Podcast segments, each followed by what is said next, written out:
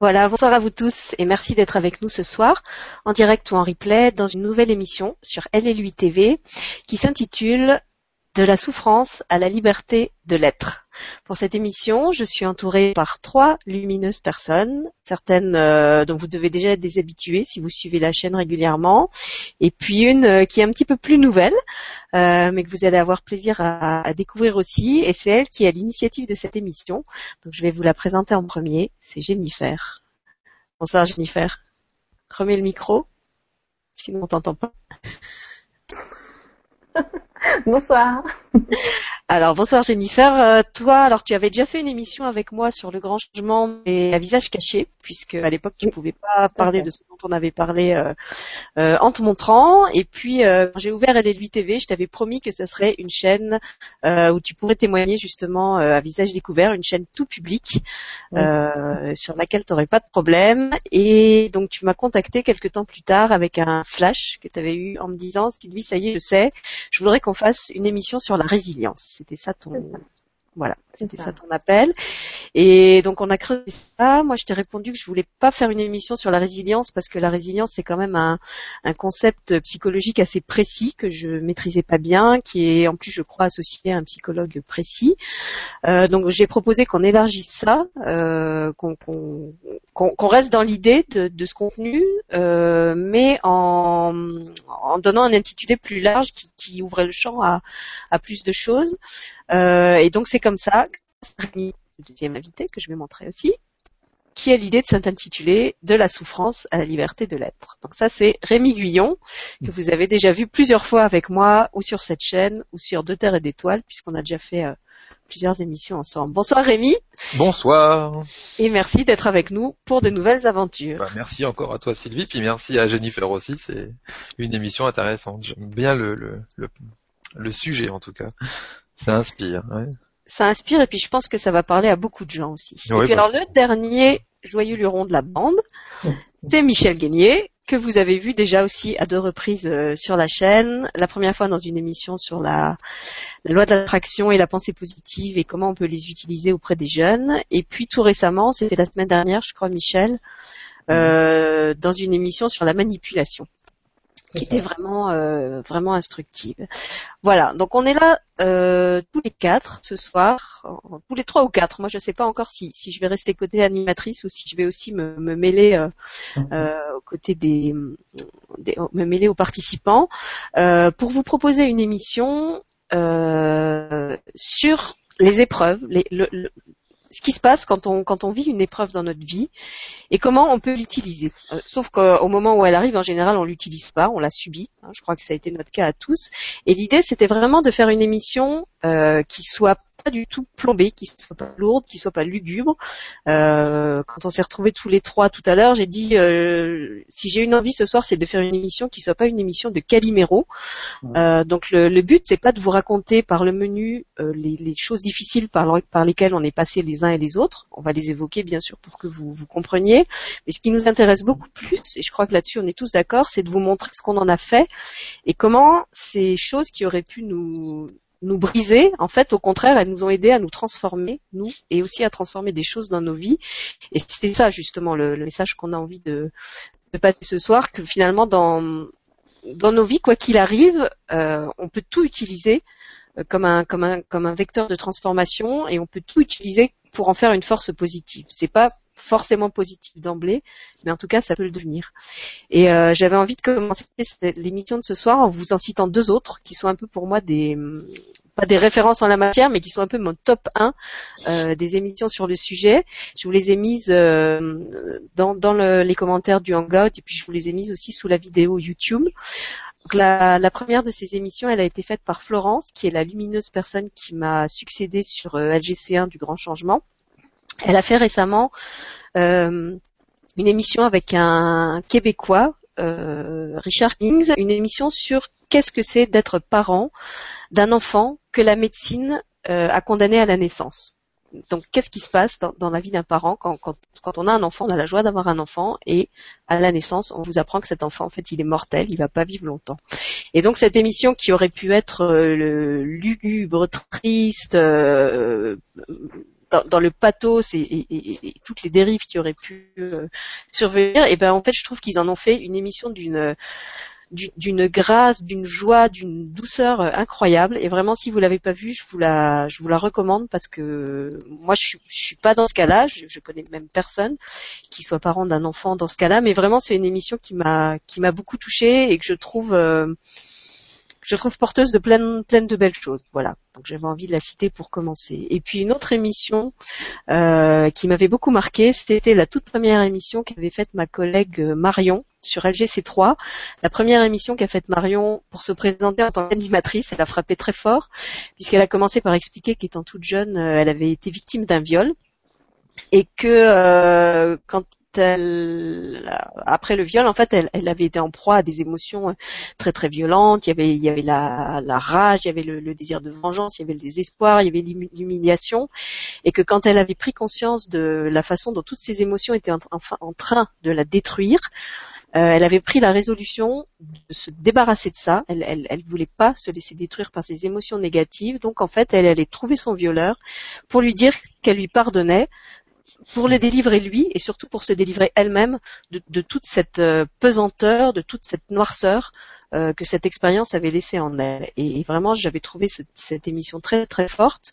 Euh, j'ai eu l'occasion par la suite de, lire un témoignage écrit de Marion euh, dans une manifestation publique, puisqu'on m'avait demandé de participer à, une manifestation internationale qui s'appelle Cri de femmes et qui propose tous les ans dans, dans, différents pays une journée où différents hommes ou femmes évoquent les, violences faites aux femmes et, la façon dont on peut les, prévenir ou les guérir. Et j'avais choisi de lire euh, à cette manifestation le témoignage de Marion qu'elle m'avait mis par écrit. Et vraiment, je peux vous, assurer que dans la salle, on, aurait entendu les mouches voler. Là, j'ai vraiment compris le sens du, de l'expression un ange passe. Euh, il y a eu une espèce de de stupeur ou peut-être de grâce euh, après que j'ai lu ce témoignage, avant que les, gens se mettent vraiment à comme à émerger d'un d'un état euh, particulier. Et voilà c'était vraiment un, moment très fort. Donc je vous recommande ces deux émissions là je ne sais pas si ce soir on sera de ce niveau euh, en tout cas, voilà, on avait à cœur de, commencer comme ça, en vous disant qu'on n'était pas là pour euh, pour étaler nos souffrances, que c'était vraiment pas ça le, le, but de l'émission. Et d'ailleurs, quand on l'a préparé ensemble, on s'est rendu compte qu'on était tous des gens très euh, légers et joyeux, des gens pleins d'humour. Euh, et puis aussi qu'on n'était pas du tout des, super-héros. Je crois que c'était quelque chose sur quoi tu voulais qu'on insiste aussi, Jennifer. Aucun de nous ici n'est quelqu'un qui a une volonté de faire. On est plutôt des hypersensibles et des archives vulnérables. Euh, et, voilà, quand on a préparé l'émission, c'est ce qu'on s'est dit qu'on on voulait pas donner l'impression qu'on était des espèces de, de warriors et de créatures surnaturelles qui avaient réussi à, à, à transcender des, des, épreuves difficiles. On, est juste des gens comme vous qui êtes là euh, derrière votre télé et, et, on a traversé des, des choses que peut-être vous êtes en train de traverser euh, aujourd'hui. Et si aujourd'hui nous on peut le faire, on, on, peut en parler avec avec légèreté et avec humour, c'est peut-être simplement parce que c'est derrière nous ou parce qu'on a suffisamment de, de, détachement par rapport à ça pour pouvoir en, en parler. Euh, avec le sourire. Et ça aussi, je tenais à le préciser pour que ce soit pas mal compris. S'il y a des moments où on rit de choses qui vous ne vous font pas rire, qui vous sont encore douloureuses, euh, c'est pas du tout dans un esprit de moquerie ou de dérision ou de, vouloir euh, rabaisser ce que vous êtes en train de vivre, mais peut-être simplement parce que pour nous c'est quelque chose qui est qui est déjà derrière, qui en tout cas n'est plus n'est plus de l'ordre de l'affect, voilà, qui, qui nous atteint plus de la façon dont peut-être ça peut vous atteindre encore vous. Voilà, tout ça étant posé, moi je trouve que j'ai bien assez parlé. Donc je vais laisser la, la, parole à mes invités et puis je leur avais proposé pour se présenter de choisir euh, un objet qui les représentait symboliquement et puis de nous expliquer pourquoi c'était cet objet euh, qu'ils avaient choisi pour les représenter dans l'émission, cette espèce de mascotte. Donc je ne sais pas lequel d'entre vous veut prendre la, la parole en premier. Je vais vous laisser choisir. Bon, ben, je commence. Il faut, euh, je commence, c'est bon? Vas-y, Michel, vas-y. Voilà. Alors moi, j'ai longtemps hésité pour la mascotte, donc j'ai pris un cœur. J'ai hésité avec le cœur ou alors un panneau, un, panneau stop. je vais dire rapidement pourquoi. Euh, pour moi, le panneau stop, c'est stop justement à la souffrance. Et je me suis dit, ça va peut-être faire un peu austère si dès que je veux parler, je me stop. Mes amis vont croire que je veux qu'ils arrêtent de parler. C'était pas du ça. Alors, pourquoi j'ai pris un cœur? Parce que déjà, c'est un cadeau de ma fille euh, qu'elle nous a fait, ma femme et moi, pour Noël. Et puis, pour, euh, c'est une émission quand même, je pense, ce soir de cœur. Donc, euh, c'est pour ça que j'ai pris le cœur que ma fille nous a offert. Alors, voilà, je reviendrai là-dessus sur ce stop et tout. Euh, je veux, comme on disait, tu as dit Sylvie, on va pas faire un concours de souffrance ce soir, mais comme vous pouvez le voir, ceux qui nous regardent, on est tous très joyeux et pourtant on a vécu des choses, je sais, tous très douloureuses. Et ce que je veux dire, je veux pas monopoliser la parole, mais même avec des souffrances où, euh, juste pour me situer, où j'ai eu un passage de ma vie où rien n'allait, c'était sentimentalement, financièrement, physiquement et professionnellement, eh ben il y a un moment donné où j'ai dit stop. Et après, euh, on en reparlera dans la soirée. Et c'est là euh, vraiment quand j'ai dit stop, il n'y a pas de raison, je mérite euh, que ma vie elle soit beaucoup plus harmonieuse que ça. Et là, les choses ont changé.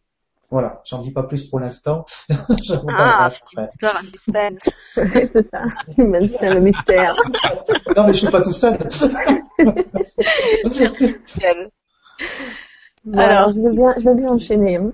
Vas-y. Donc sur ce, moi je vous présente ma mascotte. Alors je vois pas, vous me dites si vous voyez bien. Il, il faut pas que tu la bouges parce que voilà. Comme ça? Ouais, bon, lève la main. Si tu le fais un peu plus haut, un peu plus haut. Je pense que tout le monde connaît ce, ce petit jeu euh, qui, d'ailleurs, qui m'énerve beaucoup parce que j'arrive jamais à le finir. euh, donc j'ai choisi ça parce que en fait, euh, je l'ai choisi le, au moment où tu me parlais justement de choisir une mascotte. Mes yeux se sont posés dessus déjà. Donc euh, c'est mon oreillette du cœur, je pense, qui m'a déjà fait un petit signe. Et, euh, et, donc après, je l'ai pris, j'ai joué avec et je me suis dit, mais c'est très bien comme mascotte parce que tous ces petits carrés là de toutes les couleurs pourraient très bien représenter les émotions qui nous construisent. Donc, euh, on serait une sorte de cube au final. Et, euh, et ben, on est obligé de faire avec chacune des émotions. Voilà, dont la colère, dont la souffrance, dont donc aussi la joie et toutes les émotions positives, mais il y a aussi les négatives et, et on est fait aussi grâce à ces émotions-là. Donc c'est pour ça que j'ai choisi le, le Rubik's Cube comme mascotte. voilà. Et puis parce que mon oreillette du cœur me l'a conseillé aussi. Hein. voilà. pour, ceux qui ne connaissent pas la référence, Jennifer et moi, on est équipés pareil. On fonctionne avec une oreillette cœur qui nous dicte à peu près tout ce qu'on a à faire dans la vie. C'est ça. Donc elle m'a dit tiens le Rubik's Cube c'est ça ta mascotte. Et je, je confirme, je suis d'accord avec euh, avec cette idée euh, qu'on est tous faits de, de, plusieurs petites facettes et que euh, même les facettes qui sont négatives nous construisent. Et moi, ce que j'aime bien aussi dans ton idée du, du Rubik's Cube, c'est que non seulement il y a plusieurs facettes, mais qu'on peut le modeler c'est-à-dire que les, les, facettes, on peut les changer de place, on peut, on peut les transformer. D'ailleurs, on n'est pas, obligé de faire, euh, on n'est pas obligé de faire euh, toute une face rouge, toute une face jaune, toute une face verte. Moi, j'y arrive pas, donc ça m'énerve. on n'est pas obligé du tout. voilà. Ça, c'est dit. voilà. Euh, donc après, euh, je vais quand même citer les plus grosses épreuves, on va dire, de ma vie alors je les cite surtout pour les pour les spectateurs qui nous regardent parce que je me dis si jamais quelqu'un euh, se reconnaît dans une des épreuves, ça peut l'aider après pour poser des questions. Voilà. Donc euh, sans m'étaler, euh, il y a déjà eu un souci dans l'enfance. Donc Marion, j'ai été Marion, c'est à l'adolescence, je crois. Moi, c'était dans la, vraiment la tendre enfance. J'ai eu des soucis d'abus sexuels. Euh, après, bon, j'ai eu plein de soucis, mais euh, la deuxième grosse épreuve de ma vie, c'est euh, de vivre avec quelqu'un qui s'est avéré être une personne toxique. Et ça a été compliqué, ça a duré des années.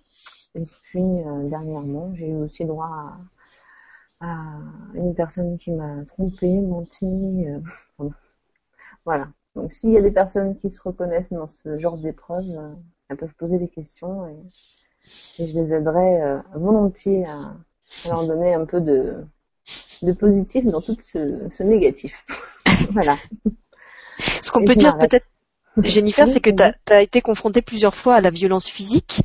Euh, donc, tu as parlé de, de, ce qui s'est passé dans, dans, ton enfance, mais même plus tard, après, dans tes, tes relations de, de couple, tes, oui, t'es, avec tes partenaires, tu as été plusieurs fois menacé, il y en a un qui t'a qui, qui t'a mis en danger. Euh, Donc, tu as quand même été confronté assez souvent et d'assez près à cette violence physique. Notamment, oui, voilà. Voilà. Et pas que. Mais bon. Pas que. Mais en fait, quand on a préparé l'émission, on s'est rendu compte que Jennifer, elle avait un peu un pack. C'était un peu comme si elle s'était pris le catalogue de, de, tous les pires trucs qu'on pouvait vivre dans l'incarnation. C'est ça. Alors, qu'est-ce que je vais faire En gros, c'est ça. C'est l'impression que, ça me donne. Qu'est-ce que j'ai pas testé? D'ailleurs, je, pense qu'il y en a d'autres. J'espère que mon âme n'a pas décidé de tout tester parce que là, c'est bon. ça devrait aller là. J'ai compris. voilà.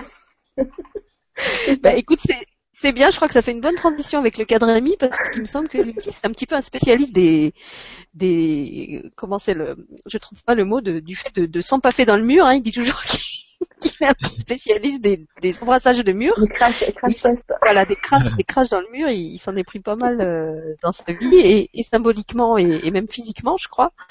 Donc euh, je vais laisser expliquer ce qui est son parcours à lui. Ok. Eh ben moi ma mascotte donc c'est euh, c'est le phénix. Donc j'ai pris un tableau euh, que ma femme a réalisé pour moi. Euh, c'était anciennement mon animal totem quand je, me suis ouvert au chamanisme en 2014. Et ça me représente plutôt bien parce que bah, je me suis souvent fortement craché jusqu'à avoir l'envie de me tuer en, en 2003 avec un gros burn-out, passage en hôpital psychiatrique, enfin un gros clash.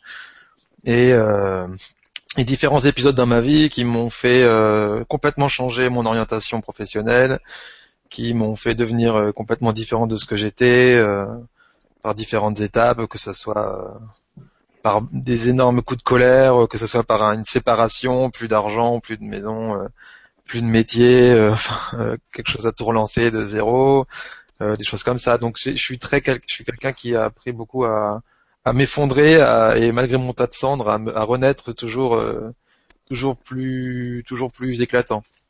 Je me suis toujours amélioré en fait rapidement. Ça m'a toujours donné des leçons. On peut pas dire que ça soit super sympa à vivre à chaque fois, mais euh, ça m'a donné beaucoup beaucoup de bonnes leçons. Euh, et la, la dernière, c'était avec les décès, puisque j'ai perdu un frère, j'ai perdu mon père. Euh, bon, il y a eu pas mal d'histoires. Ma sœur aussi a eu pas mal d'histoires. Donc, bah, on, aussi psychiatrique, aussi tentative de suicide, enfin plein de choses comme ça. Donc la, la souffrance de la famille, je connais et des proches, et j'ai une autre relation du coup avec la mort en fait, euh, voilà, avec la mort et surtout avec le rôle du du sauveur ou de le fait de ne pas prendre trop les émotions des autres euh, pour soi. Et c'est pas parce que les autres vont mal en gros qu'on doit être euh, mal nous aussi. Des tas de choses comme ça. Enfin, bon. on aura le temps d'en parler dans l'émission et c'est pareil si, si si ça vous parle, on en parlera, on en parlera par question après. Voilà, et ben moi je suis un petit peu le, le clone de Rémi en fille. C'est-à-dire que je me suis aussi beaucoup, craché et beaucoup, beaucoup euh, recollé euh, dans ma vie. Et ben un petit peu comme lui, j'ai eu droit à des crashs physiques, donc j'ai eu un gros accident de voiture, j'ai eu un, un accouchement euh, très difficile euh, après lequel j'étais plus ou moins grabataire. Donc là j'ai fait l'expérience de ce que c'était la, la souffrance physique, qui était quelque chose que je connaissais pas trop, de ce que c'était qu'être euh, dépendant et de pas pouvoir se lever, de devoir être comme un, un vieillard, être lavé, vraiment presque presque comme un, j'étais pas tétraplégique, mais je pouvais vraiment plus rien faire. Et c'était ça, ça a été vraiment difficile pour moi parce que je suis quelqu'un de, de, très libre dans, dans, dans, ma tête et dans mes mouvements et de me retrouver euh, comme un papillon épinglé euh, sur ce lit, c'était vraiment une expérience difficile. Et puis euh, dans le plan émotionnel, euh, j'ai eu droit aussi à pas mal de phases de dépression, tentatives de suicide. Euh, et c'est vrai que c'est quelque chose qui, qui, étonne souvent les gens qui me perçoivent comme quelqu'un de très de très positif et de très joyeux, mais pourtant c'est vrai que c'est ça a été toute une toute une partie de ma vie.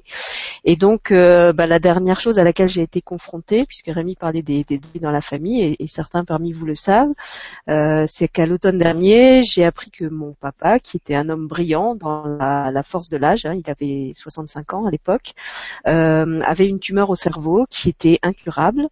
Euh, et la tumeur a proliféré très très vite et donc il vient de s'en aller là ce, ce 1er mai, euh, il, y a, y a, quelques jours. Euh, et j'ai donc vraiment vu en l'espace de quelques semaines, de quelques mois, mon père décliner et se transformer en une espèce de d'homme qui, n'avait jamais été, euh, d'abord à perdre complètement ses capacités euh, cérébrales, et en premier sa capacité de langage, alors que c'était quelqu'un qui avait consacré toute sa vie aux langues et aux, échanges euh, culturels. donc avec aussi l'impossibilité de lui parler et d'avoir un, échange verbal avec lui, et puis après évidemment toute la dégradation physique, puisque la tumeur proliférait et, touchait de plus en plus de choses. Mais comme Rémi, en fait, j'ai un, rapport euh, assez particulier euh, à la mort. Euh, ne serait-ce que parce que je l'ai quand même frôlé pas mal de fois. Et, aussi avec les morts qui sont pour moi juste voisins de, de, de la pièce d'à côté, comme je dis toujours. Donc c'est vrai que pour moi c'était pas c'était moins dramatique finalement d'avoir à, vivre la mort de mon père que de le voir euh, décliner, euh, souffrant physiquement, émotionnellement. Ça, c'était beaucoup plus dur que le fait d'accepter qu'il allait partir euh, parce que pour moi, il part pas vraiment, il, il, juste de pièce, voilà. Et, comme je disais, je crois que c'était à Jennifer quand on a préparé l'émission, pour moi, les, morts sont des gens euh, qui quittent la cave pour aller vivre euh, dans la verrière euh, en haut du gratte-ciel. donc quelque part, il n'y a, pas de, tristesse à avoir à, à, ce qu'ils s'en aillent, parce que de mon point de vue, ils s'en vont pour un monde beaucoup plus léger et, beaucoup plus lumineux que celui où, nous vivons nous, même si ce monde a aussi beaucoup de, de, charme et, même si je l'aime. Mais voilà, dans, ma conception du monde, euh, c'est comme ça. Voilà.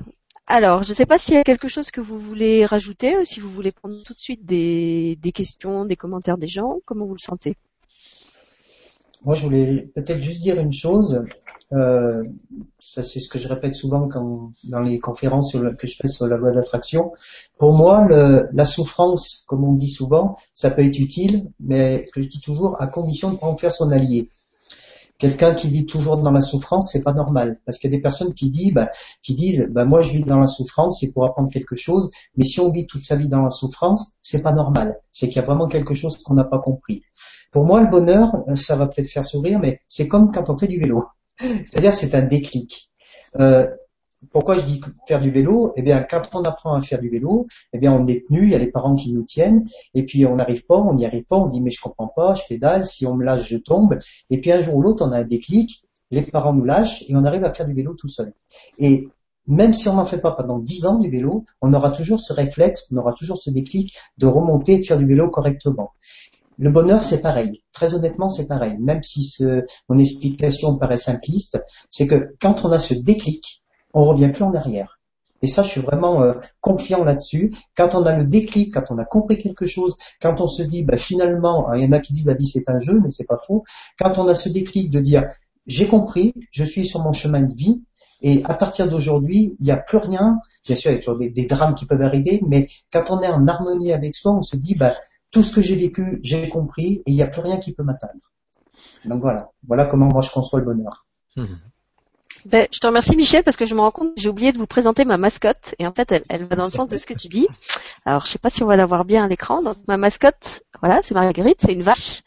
Donc Marguerite, c'est le symbole de toutes les vacheries. Attendez, je vais mettre la caméra dessus comme ça, ça va passer. Voilà, ah, toutes les vacheries qu'on peut avoir à avaler dans la vie. Mais si vous regardez bien Marguerite, Marguerite a un corps qui est fait d'un ressort.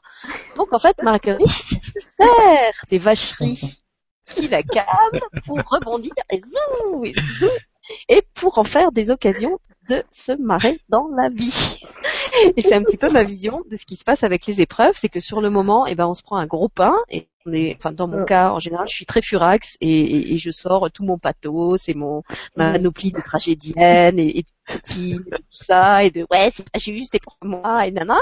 Et puis au bout d'un moment, euh, je, je, finis par, par me faire rire moi-même quoi de, de, de, cette comédie que je suis en train de me faire. J'ai oublié de dire que dans les, les paquets euh, que j'ai ramenés moi dans, dans cette incarnation-ci, je viens aussi d'une famille où il y a un taux de victimite absolument énorme, c'est-à-dire que dans, dans ma famille les hommes ou les femmes, tout le monde a une tendance à la tragédie et tout le monde se prend pour le plus mal aimé du monde. Personne ne s'aime, euh, voilà. Donc tout le monde est maudit, tout le monde est là pour être malheureux, pour souffrir, pour vivre des choses abominables, etc., etc. Et puis voilà. Donc euh, Marguerite, elle m'aide à prendre du recul par rapport à ça et à mettre de la légèreté dans ce rôle de tragédienne euh, que je peux avoir encore très souvent tendance à, à reprendre. Voilà. C'était l'interlude de Marguerite. Alors je vais, je vais rebondir vite fait sur ce que tu viens de dire à propos de comment. Elle, vient rebondir avec toi, regarde. Moi, si tu me perturbes, je vais pas y arriver. euh, donc du coup, voilà, je sais plus ce que tu ce que tu es en train de dire euh, sur les parlais du pathos, c'est des... Ah oui, voilà, le pathos. Donc, en fait, euh, c'est quelque chose quand même, je trouve, qui est nécessaire à un moment donné quand on se prend une claque, un mur, enfin, ce que vous voulez. Il faut euh, quand même, c'est ce que, quand on a préparé l'émission, je crois que je te l'avais dit, il faut accueillir aussi la douleur. Donc, euh, il faut le faire. Il faut pas la, la nier ni la, ni la repousser tout le temps. Donc il faut l'accueillir. Après, c'est ce que je te disais en préparant l'émission, il faut pas se complaire dedans et se, se vautrer dans la, euh, mais c'est nécessaire. Et en plus, euh, je voulais dire aussi que des, ce qui nous arrive dans la vie, que ce soit bon ou que ce soit mauvais, c'est des indicateurs. Tu parlais du panneau stop tout à l'heure, c'est un peu ça. Quoi. On, avance et puis bah, il y a des panneaux qui, arrivent sur la route et bah, le panneau stop, euh, c'est qu'à un moment donné, il y a un truc qui va pas, faut s'arrêter. quoi. C'est tout à fait ça. Et puis il y a les panneaux bah, circuler, les panneaux euh, interdits de stationner. Là, c'est bien, mais faut pas y rester. ce genre de choses, c'est tout à fait ça. Donc c'est des indicateurs et, euh, et donc faut, faut accueillir la douleur et s'en servir pour avancer ensuite. Voilà. Faut pas mm. rester dedans. Euh, le panneau stop, on s'arrête, on regarde à gauche, à droite et puis euh, on y va.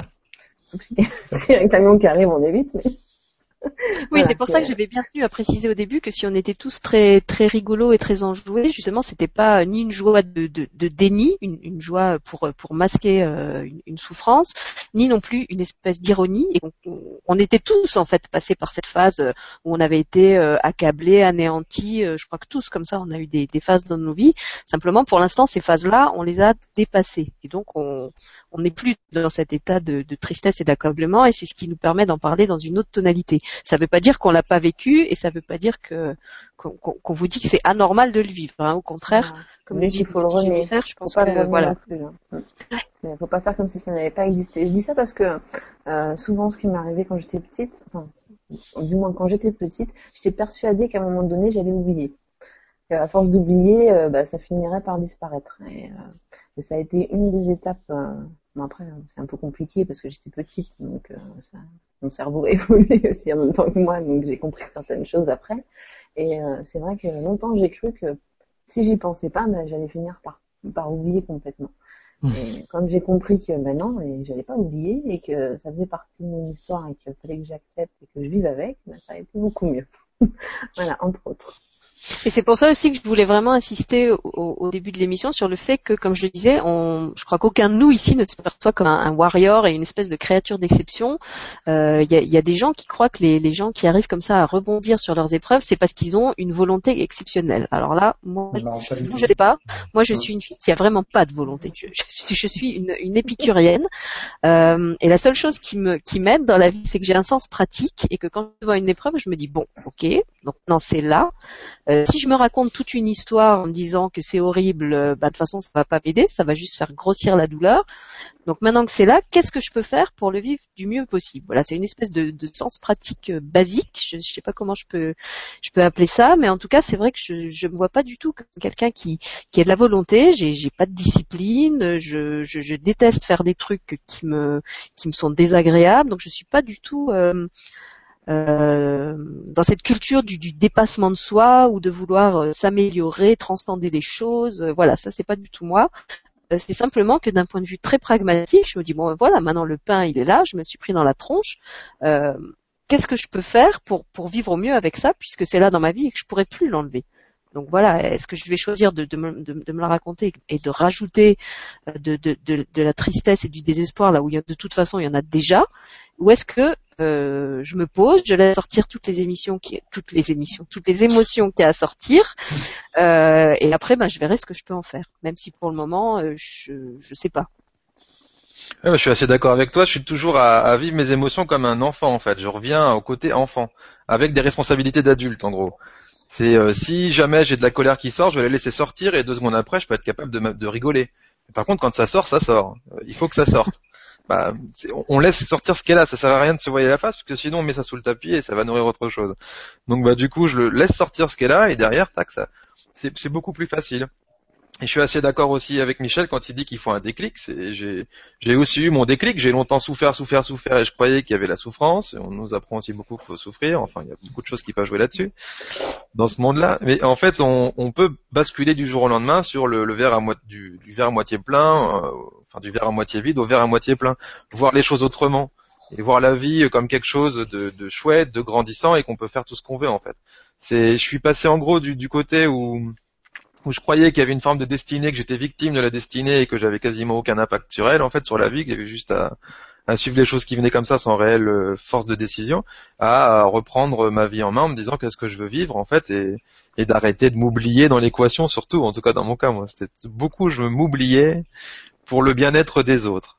C'était un côté euh, sauveur, une raison pour moi-même de pas m'aimer, des choses comme ça. Mais en fait, on, on commence, je dirais qu'en commençant à à se donner du bien-être à soi aussi. En se donnant du bien-être à soi, on peut commencer à en donner aux autres, en fait. Mm. Si nous-mêmes on n'est pas rempli, on peut pas, en fait, et on n'est pas du tout euh, aidant. Si je suis tout le temps dans la, négativité, que je vais prendre les charges de tout le monde, je vais être plombé, je vais être triste, je vais pas être bien, et quand on va être en ma compagnie, on va pas être super bien, quoi. Si jamais moi-même je me permets d'être bien, d'être joyeux, d'être tout ça, je vais aussi irradier un peu ça, et là je pourrais être quelque chose d'un peu aidant. Mais c'est c'est plus le même genre d'aide, puisqu'on on fait ça, on fait ça d'abord pour soi et après ça peut, c'est en étant bien et en rayonnant ce qu'on est qu'on on apporte une forme d'aide. T'as dit quelque chose, ouais, excuse-moi. Euh, t'as dit quelque chose de très très important, Rémi, et je voudrais vraiment que les gens l'entendent. Euh, tu as dit on peut s'en sortir du jour au lendemain, et ça, c'est, je rebondis là-dessus. Je suis tout à fait d'accord avec toi. Il y a plein de gens qui sont conditionnés parce qu'ils ont vécu des choses où on va leur dire, oulala, là là, mais là, là, il va falloir des années pour t'en sortir.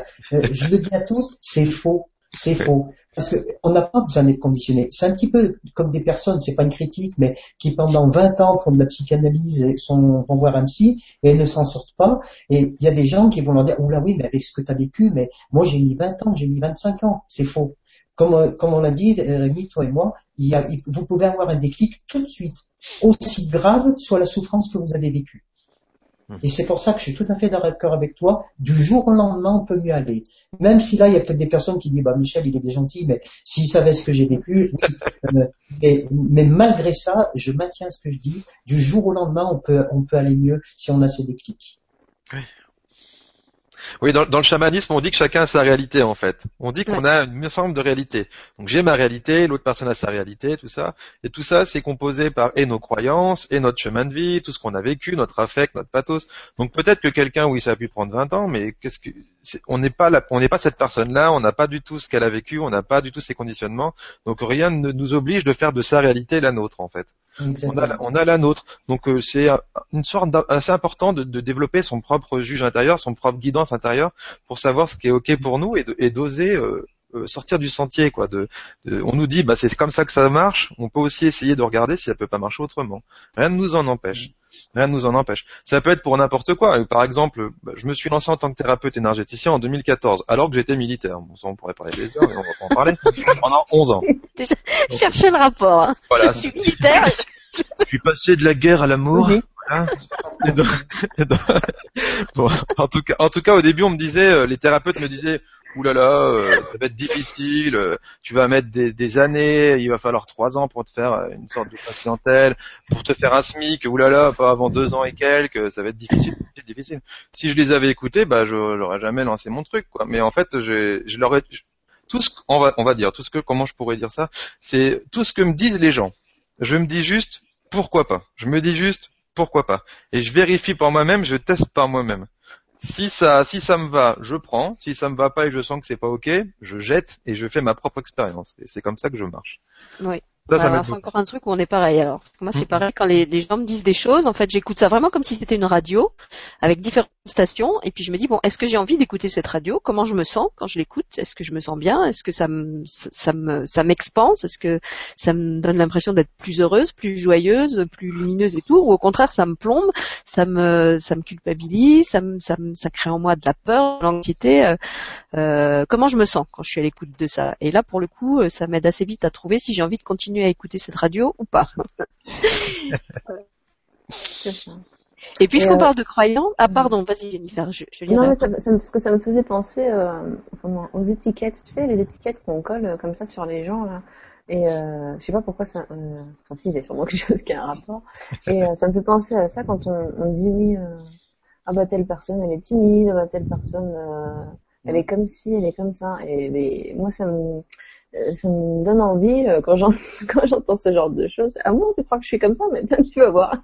Et justement faire l'inverse de ce qu'on peut penser. Euh, de ce que les gens peuvent penser de, de, vous quoi parce que souvent on vous colle des étiquettes depuis tout petit et puis euh, du coup à force d'entendre que bah, vous êtes timide ou que vous êtes comme ci ou comme ça bah, vous le devenez parce que vous l'entendez donc vous êtes persuadé que c'est vrai en fin de compte si, vous cherchez à être autrement vous êtes peut-être vraiment timide hein, mais si vous cherchez à, être autrement vous vous rendez compte que bah non finalement vous n'êtes pas du tout timide et puis vous allez finir chanteur à l'Olympia j'en sais rien enfin bref c'est euh, quelque chose aussi qui, a un rapport avec euh, ce qu'on fait de la souffrance en fait. C'est ce qu'on fait aussi de ce que les autres euh, nous disent et nous renvoient. Je sais pas si je suis très claire dans ce que j'ai. T'es claire, mais en fait, Moi, je, pense que ton micro est un petit peu loin de ta bouche et il y a des moments où on t'entend comme, comme si t'étais loin. C'est ça le micro, je crois. Ouais, voilà. Ah, ça va mieux. Tu sais, c'est cette chose, cette chose blanche, petit truc là. voilà, je vais faire comme ça quand je parle. Ah, on t'entend beaucoup mieux là. Ça fait pro en plus. voilà. Mais c'est tout ce que j'avais à dire. Je sais pas. Est-ce que quelqu'un veut réagir par rapport à, à Jennifer ou est-ce que je vous lis une, une remarque? Ouais, sur les sur les étiquettes, je dirais juste un truc. Par exemple, euh, bon, moi je, je, l'applique dans mon métier, mais c'est euh, avant j'avais par exemple un, un, logiciel où je notais toutes les séances que j'avais, ce que m'avaient dit les gens, leur leur pathologie, euh, voilà, tout un tas de choses comme ça. Et j'ai arrêté, avec ma guidance m'a dit en gros arrête de noter tout ça. J'ai arrêté de noter. Je reprends en fait chaque personne à chaque fois comme quelqu'un de neuf en face de moi. Même si elle revient plusieurs fois en séance, je la revois la deuxième fois, j'oublie ce que je suis censé savoir sur elle, j'oublie ce qu'elle m'a raconté, ce qu'on a fait la séance d'avant, c'est fini ça. où est-ce qu'elle en est aujourd'hui? Qu'est-ce qui se passe aujourd'hui? Qu'est-ce qu'elle me renvoie? Pour que je la regarde comme neuve. Et avant d'avoir pu faire ça, bah, je l'ai fait aussi pour moi. J'ai arrêté de m'enlever mes étiquettes en disant, par exemple, en arrêtant de dire des choses au présent sur moi. Si par exemple j'ai fait une connerie aujourd'hui, bah, je vais dire, bah aujourd'hui, ouais, j'ai fait une connerie. Mais je vais pas dire, euh, je suis un, je suis un con ou je suis nul ou je sais pas quoi, parce que là je m'enferme je me pose moi-même une étiquette. Mm. La plupart On n'a pas fait une généralité. Qui me pose ça, ouais. c'est possible d'arrêter, mais je pense que ça commence toujours par soi, toujours, toujours par soi. Mm. Voilà. Alors, puisqu'on parlait des, des, croyances euh, vraies ou fausses, euh, j'avais envie de vous lire une remarque de Michel Rib, euh, qui est avec nous ce soir, qui parle du titre de notre émission, donc de la souffrance à la liberté de l'être, et dit joli titre, évidemment, ne dit-on pas Reviens, Michel, ne te sauve pas. Ne dit-on pas que ce qui nous ce qui nous tue, j'arrive même pas à le dire tellement j'y crois pas, ce qui ne nous tue pas nous rend plus forts. Mais au-delà de cette expression, oui, parfois, pour valider une expérience, il nous faut passer par la souffrance ou la maladie. L'humain est ainsi. Alors justement, est-ce que vous croyez que ce qui ne nous tue pas nous rend plus forts? Moi, je dois dire que c'est une expression à laquelle je ne crois pas vraiment. Euh, autant je peux avoir de la gratitude pour, pour les épreuves que j'ai traversées et ce qu'elles m'ont appris, autant je, je suis pas du tout dans la croyance que qu'on a besoin de souffrir pour s'améliorer, pour devenir meilleur, pour devenir plus fort, euh, que, que sans ces épreuves-là, eh ben je serais euh, euh, moins bien que ce que je ne suis aujourd'hui. Franchement, je suis pas persuadée qu'on ait besoin de passer par la souffrance pour être meilleur, plus évolué. je pense que la souffrance c'est aussi un truc qui peut qui peut détruire, qui peut euh, qui peut rendre méchant, qui qui peut au contraire laisser des séquelles très très profondes. Mmh. Euh, je sais pas, quand j'entends cette croyance, pour moi c'est un peu comme si on disait euh, qu'il faut qu'il faut cravacher les fleurs pour qu'elles poussent ou qu'il faut battre un enfant pour qu'il pour qu'il soit meilleur. Enfin, je sais pas, ça me ça me dépasse un peu. Non, enfin, moi je connais un petit peu Michel euh, Michel Rick, qui pourrait être là aussi ce soir parce qu'il c'est quelqu'un qui dit toujours des choses. Euh, moi, j'aime beaucoup, j'aime beaucoup Michel parce que il a toujours le petit mot qu'il faut, le petit mot réconfortant et tout. Et si tu veux, alors je suis d'accord avec toi, mais aussi je suis d'accord avec lui parce que moi, je connais des personnes, et il y en a pas beaucoup, mais il y en a, qui n'ont pratiquement jamais eu de souffrance. Et ben, très franchement, ce sont des personnes très égoïstes euh, qui se suffisent à elles-mêmes parce que justement elles n'ont pas beaucoup souffert et très franchement ces personnes-là ne sont pas toujours très faciles à vivre parce qu'elles ont du mal à, comprendre qu'on puisse souffrir de telle et telle chose. Et souvent, ces personnes-là, quand elles vivent un drame, c'est la catastrophe. Ce sont ces personnes-là qui, s'effondrent. Alors, je dis pas que c'est bien qu'il faut s'accoutumer. Je l'ai dit tout à l'heure, la souffrance, ça doit pas être euh, son allié. Mais je pense que comment on sait que le feu, ça brûle? Eh ben, parce qu'on s'est brûlé au moins une fois. Après, faut pas laisser sa main dedans, et sinon elle est carbonisée. Mais tant qu'on ne sait pas que le feu, on n'a pas mis au moins une fois la main dans le feu, on ne saura pas que ça brûle. Donc, euh, je suis quand même un petit peu d'accord avec ça, sans parler le mot de, de, tuer, évidemment. Mais pour moi, la souffrance, déjà, les gens comme nous, s'il n'y avait pas de souffrance, il n'y aurait pas cette émission. Euh, on n'aurait pas le cœur ouvert pour aider les gens. Je, suis c'est très bien que toi, Sylvie, je te connais un petit peu, Jennifer, euh, Rémi et moi, quand on aide des gens, c'est parce qu'on a vécu des choses très douloureuses. Sinon, on ne pourrait pas les aider de la même façon. Mmh. Voilà mon idée à moi. Ouais, carrément. Euh, je suis, je suis complètement d'accord avec toi. Euh, pour moi, ça sert à quelque chose. on est, on est juste pas obligé d'aller dans, dans les, plus gros degrés de souffrance pour avancer. On peut se servir de la, la première petite truc, petite pique pour commencer à prendre conscience de choses. Euh, J'aime bien l'imaginer comme ça. Bah, avec Sylvie, on aime bien parler de ça. les petits cailloux, allez, la, théorie des petits cailloux. Alors, théorie, petits cailloux de Rémi Guyon. La théorie des petits cailloux. Attention. Alors. Un grand moment de vérité sur LLITV. Maintenant. Attention, c'est maintenant. Allez, c'est parti.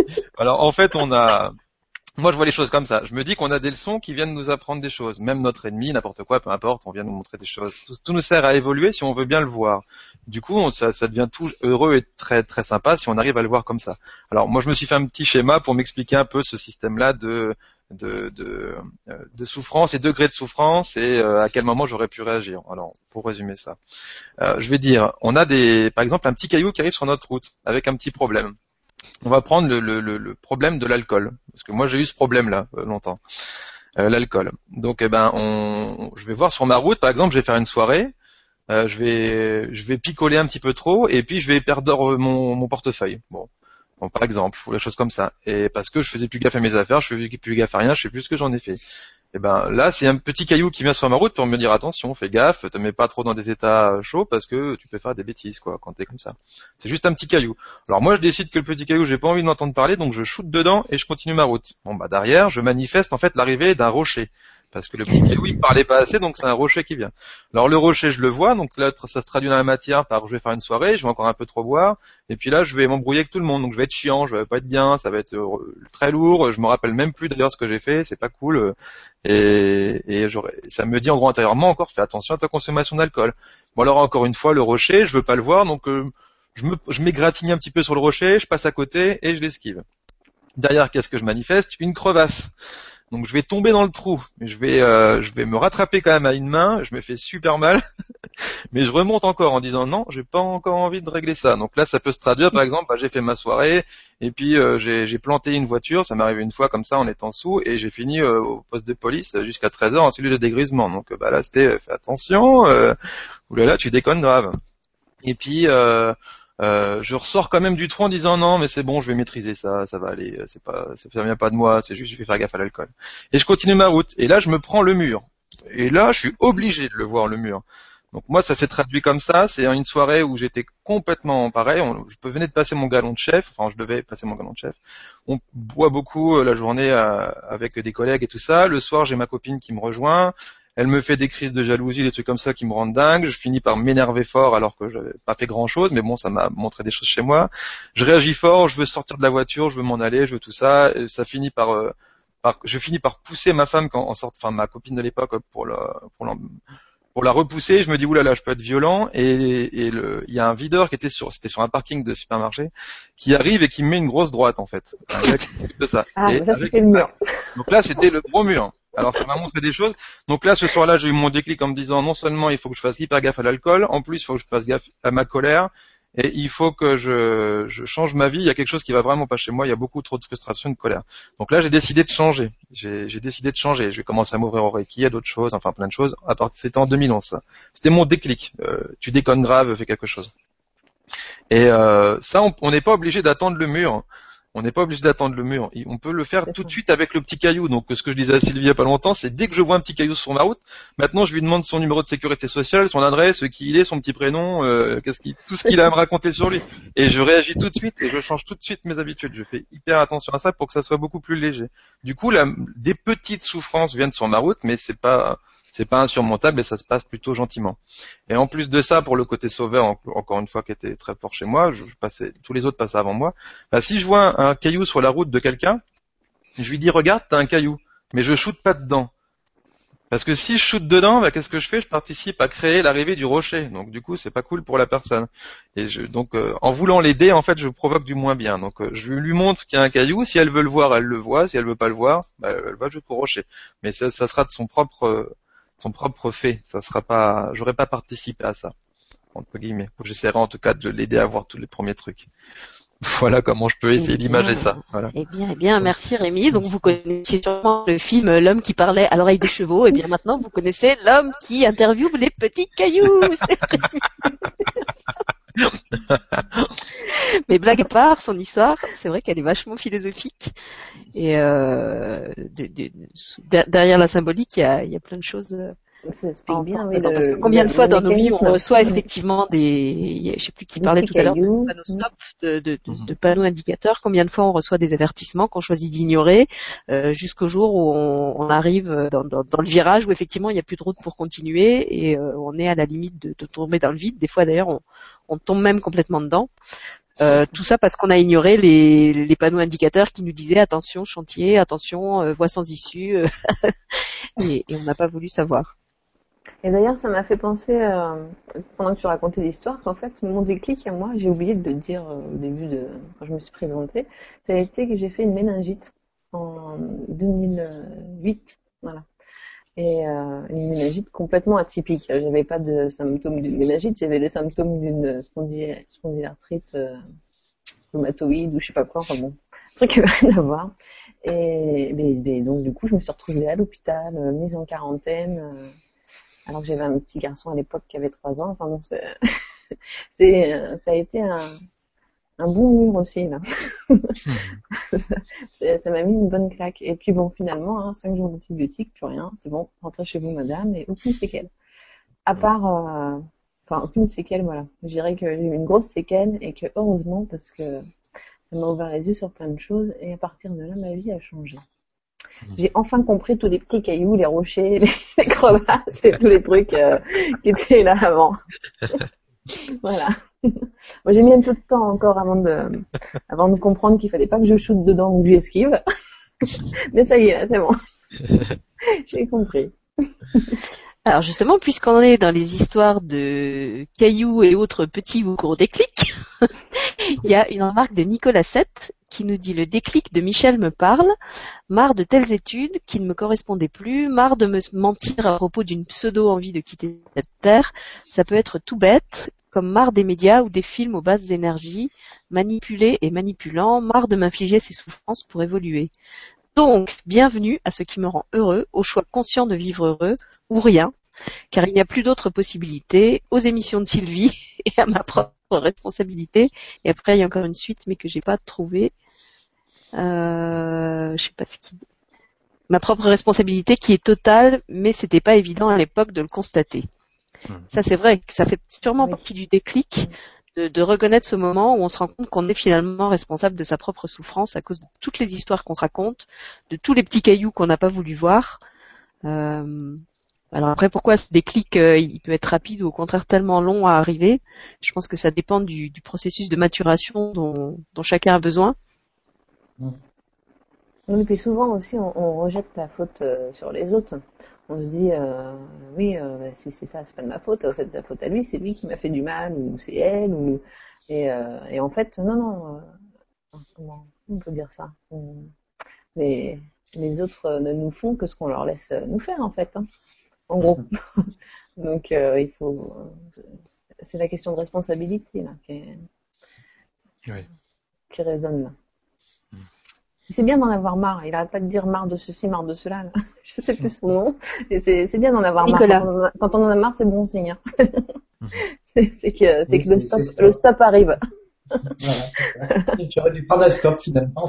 de toute façon, juste une chose, euh, je sais que, encore une fois, quand je fais des, des conférences, il y a des gens qui disent, mais moi j'ai souffert des choses, j'arrive pas à m'en remettre. Peut-être, peut-être qu'il y a des personnes, et en a qui ont souffert plus que d'autres. Mais c'est ce que je dis souvent, quel choix avons-nous? Quel choix vous avez? Le choix, personne ne peut le faire à la place de, peut le faire à votre place. Soit on décide que notre vie va être un enfer, va être une vie de souffrance jusqu'à la fin de nos jours, et quelque part, je veux pas dire tout le monde s'en fout, mais presque, à part les proches, même les proches, au bout d'un moment, ils vont dire bon, bah, il est gentil, mais c'est lassant parce que il, ça va jamais, il est toujours en train de se plaindre, quel que soit ce qu'on a vécu. Hein. et au bout d'un moment, les gens s'écartent. Soit on se dit, je suis seul à pouvoir prendre ma vie en main. Moi, j'ai connu plein de couples hein, qui sont séparés parce que que ce soit l'homme ou la femme disait ouais mais il est jamais bien ou elle est jamais bien. Euh, moi, j'en ai marre. Euh, moi, j'ai besoin d'évoluer et j'arrive plus à le ramasser à la petite cuillère. Au bout d'un moment, ça, ça suffit. Donc, euh, pour toutes les personnes qui souffrent, oui, je sais, c'est pas facile. Il y a des souffrances plus grandes que d'autres, mais vous n'avez pas le choix. Le seul choix, c'est où vous continuez et à 80, 90 ans, vous faites le bilan de votre vie en disant, oh ben moi j'ai eu une vie, j'ai souffert tout le temps, mais j'en ai rien retiré, même si c'est difficile. Soit vous dites, eh ben voilà, euh, je décide aujourd'hui, c'est pour ça que je dis, il n'y a pas besoin d'attendre 10 ans, je décide de prendre ma vie en main, de changer, même si j'ai vécu des choses très douloureuses, je veux changer ça parce que j'ai le droit d'être heureux ou d'être heureuse. Mmh. Voilà comment je vois les choses. Ouais, d'accord avec ça. Je, je, vois ça comme ça aussi, euh, en disant soit je suis victime de ma vie, je subis ma vie, je ne peux rien changer, soit je suis créateur de ma vie. Et si je suis créateur de ma vie, bah, ça veut dire que tout ce qu'il y a autour de moi, tout ce qui se manifeste autour de moi, bah, je suis responsable de ça en fait. si j'ai un problème avec quelqu'un, je suis responsable à 50% du problème, pas plus pas moins, mais je suis responsable aussi. Donc en, si je, je veux régler les choses, si je veux reprendre le côté créateur, il faut que j'assume que tout ce que je crée, tout ce que je, tout ce que je vis, ça, ça vient aussi de moi. C'est pas juste un domaine, c'est tout. Donc à partir de là, c'est on reprend notre pouvoir en main puis on dit bon bah est-ce que ça va dans ce domaine-là, est-ce que ça va dans ce domaine-là, est-ce que ça va dans ce domaine-là, est-ce que ça va dans ce domaine-là? Si la réponse est non, bah je vais commencer à changer ça, ça, ça, ça, ça dès aujourd'hui. Par quoi je commence? Par quoi je commence? On, on, ré, on relance notre pouvoir dans la matière et après notre vie devient beaucoup plus facile en fait, de, petit à petit, petit à petit. Il y a un réel changement quoi. Par contre, je suis plus du tout le même qu'à l'époque par exemple, pour le dire. Vraiment, ça fonctionne. Quoi qu'on fasse. Et ça me fait penser aussi ce que tu dis, euh, ce que vous dites tous les deux d'ailleurs, à, l'égalité face à la, douleur, à la souffrance. On n'est pas tous égaux. Et euh, s'il y a des personnes qui regardent l'émission et qui, qui n'osent peut-être pas trop poser des questions ou quoi parce qu'ils disent oh là là ils ont vécu des trucs mon dieu. Moi euh, je, vais pas poser une question sur mon petit truc. Ça ça me fait penser à ce que quand on a préparé quand tu as parlé de toi notamment euh, Sylvie on, on, a tendance à à se dire voilà mais ce que j'ai vécu c'est rien quoi comparé à ce qu'ils ont vécu. Donc je, je me tais et puis euh, je vais pas trop en parler peut-être. Mais en fait on n'est pas tous égaux face à la souffrance. On vit on vit pas tous les choses euh, avec la même intensité et euh, je vais te laisser parler, Sylvie, parce que je pense que tu as envie de parler de. Euh, juste, avant, excusez-moi, juste avant, je vais rebondir sur ce que tu viens de dire, J'ai une petite anecdote qui, qui vraiment, je suis tout à fait d'accord avec toi. J'avais un ami donc qui n'était pas marié, qui n'avait pas d'enfant et, euh, et qui avait un chien. Et quand son chien est, mort, il a eu beaucoup beaucoup de mal à s'en remettre. Évidemment, tous les gens à côté disaient mais c'est qu'un chien. Et moi, j'ai dit, mais non, t'as pas le droit de parler comme ça. C'est son chien. C'est quelqu'un qui, qui n'avait que ça au, niveau côté affectif. Donc, ça rejoint tout à fait ce que tu dis. La souffrance, elle n'est pas la même pour tout le monde, parce que ben, il y a des personnes qui n'ont pas de famille, ils ont leur chien, et le chien, c'est peut-être qu'un animal aux yeux de certains, mais pour lui, ça représentait une bonne partie de sa vie. Donc, je suis bien d'accord avec toi. Il n'y a pas de palmarès à la souffrance en fait. L'important c'est juste qu'est-ce qu'on en fait, à quoi elle nous sert. Si on en tire quelque chose, tout va bien en fait. Ça sert à ça en fait. Et, la façon dont la façon dont elle nous fait souffrir entre guillemets aussi cette souffrance parce que euh, on va dire par rapport à ce qui m'est arrivé quand j'étais petite, je suppose que les gens se disent oh là là mon dieu mais comment elle a fait pour vivre avec ça, comment elle a fait pour évoluer avec ça et tout ça? Et en fait moi je le vis très très bien Enfin, très très bien. C'est un grand mot, bien sûr. je pas non plus, euh, youpi euh, yéyé, mais bon. Euh, je, je, je, le vis vraiment bien parce que déjà de toute façon c'est ce que j'ai expliqué au début c'est que ça fait partie de moi donc euh, de toute façon je suis comme ça hein, je suis arrivée avec en gros donc euh, pratiquement donc je fais avec et puis Et puis je me suis faite tout simplement. Et à côté de ça, il y a d'autres personnes qui, dans leur enfance, ont peut-être vécu des choses qui ont l'air moins terribles, mais qui ont vraiment beaucoup, beaucoup plus souffert que, que moi j'ai pu souffrir de ce qui m'est arrivé. Donc ça, c'est vraiment un point important. Les gens qui nous regardent, vraiment, n'hésitez pas à, à parler mmh. euh, de ce qui vous est arrivé, même si vous avez l'impression que c'est pas grand chose, notamment Sylvie, si tu veux en parler. Euh, c'est pas moi qui vais en parler, en fait, c'est Michel donc une Michel, pas on a beaucoup de Michel avec toi, euh, qui, euh, qui, a posté un commentaire en disant bonsoir, je suis épatée par votre courage à tous à vous dévoiler ainsi, merci. J'ai aussi traversé des épreuves très dures, mais m'en suis relevée aussi, donc de tout cœur avec vous. Et justement, j'ai déjà insisté plusieurs fois là-dessus, mais je vais le redire. Euh, moi, je me perçois vraiment pas comme quelqu'un de, de, spécialement courageux.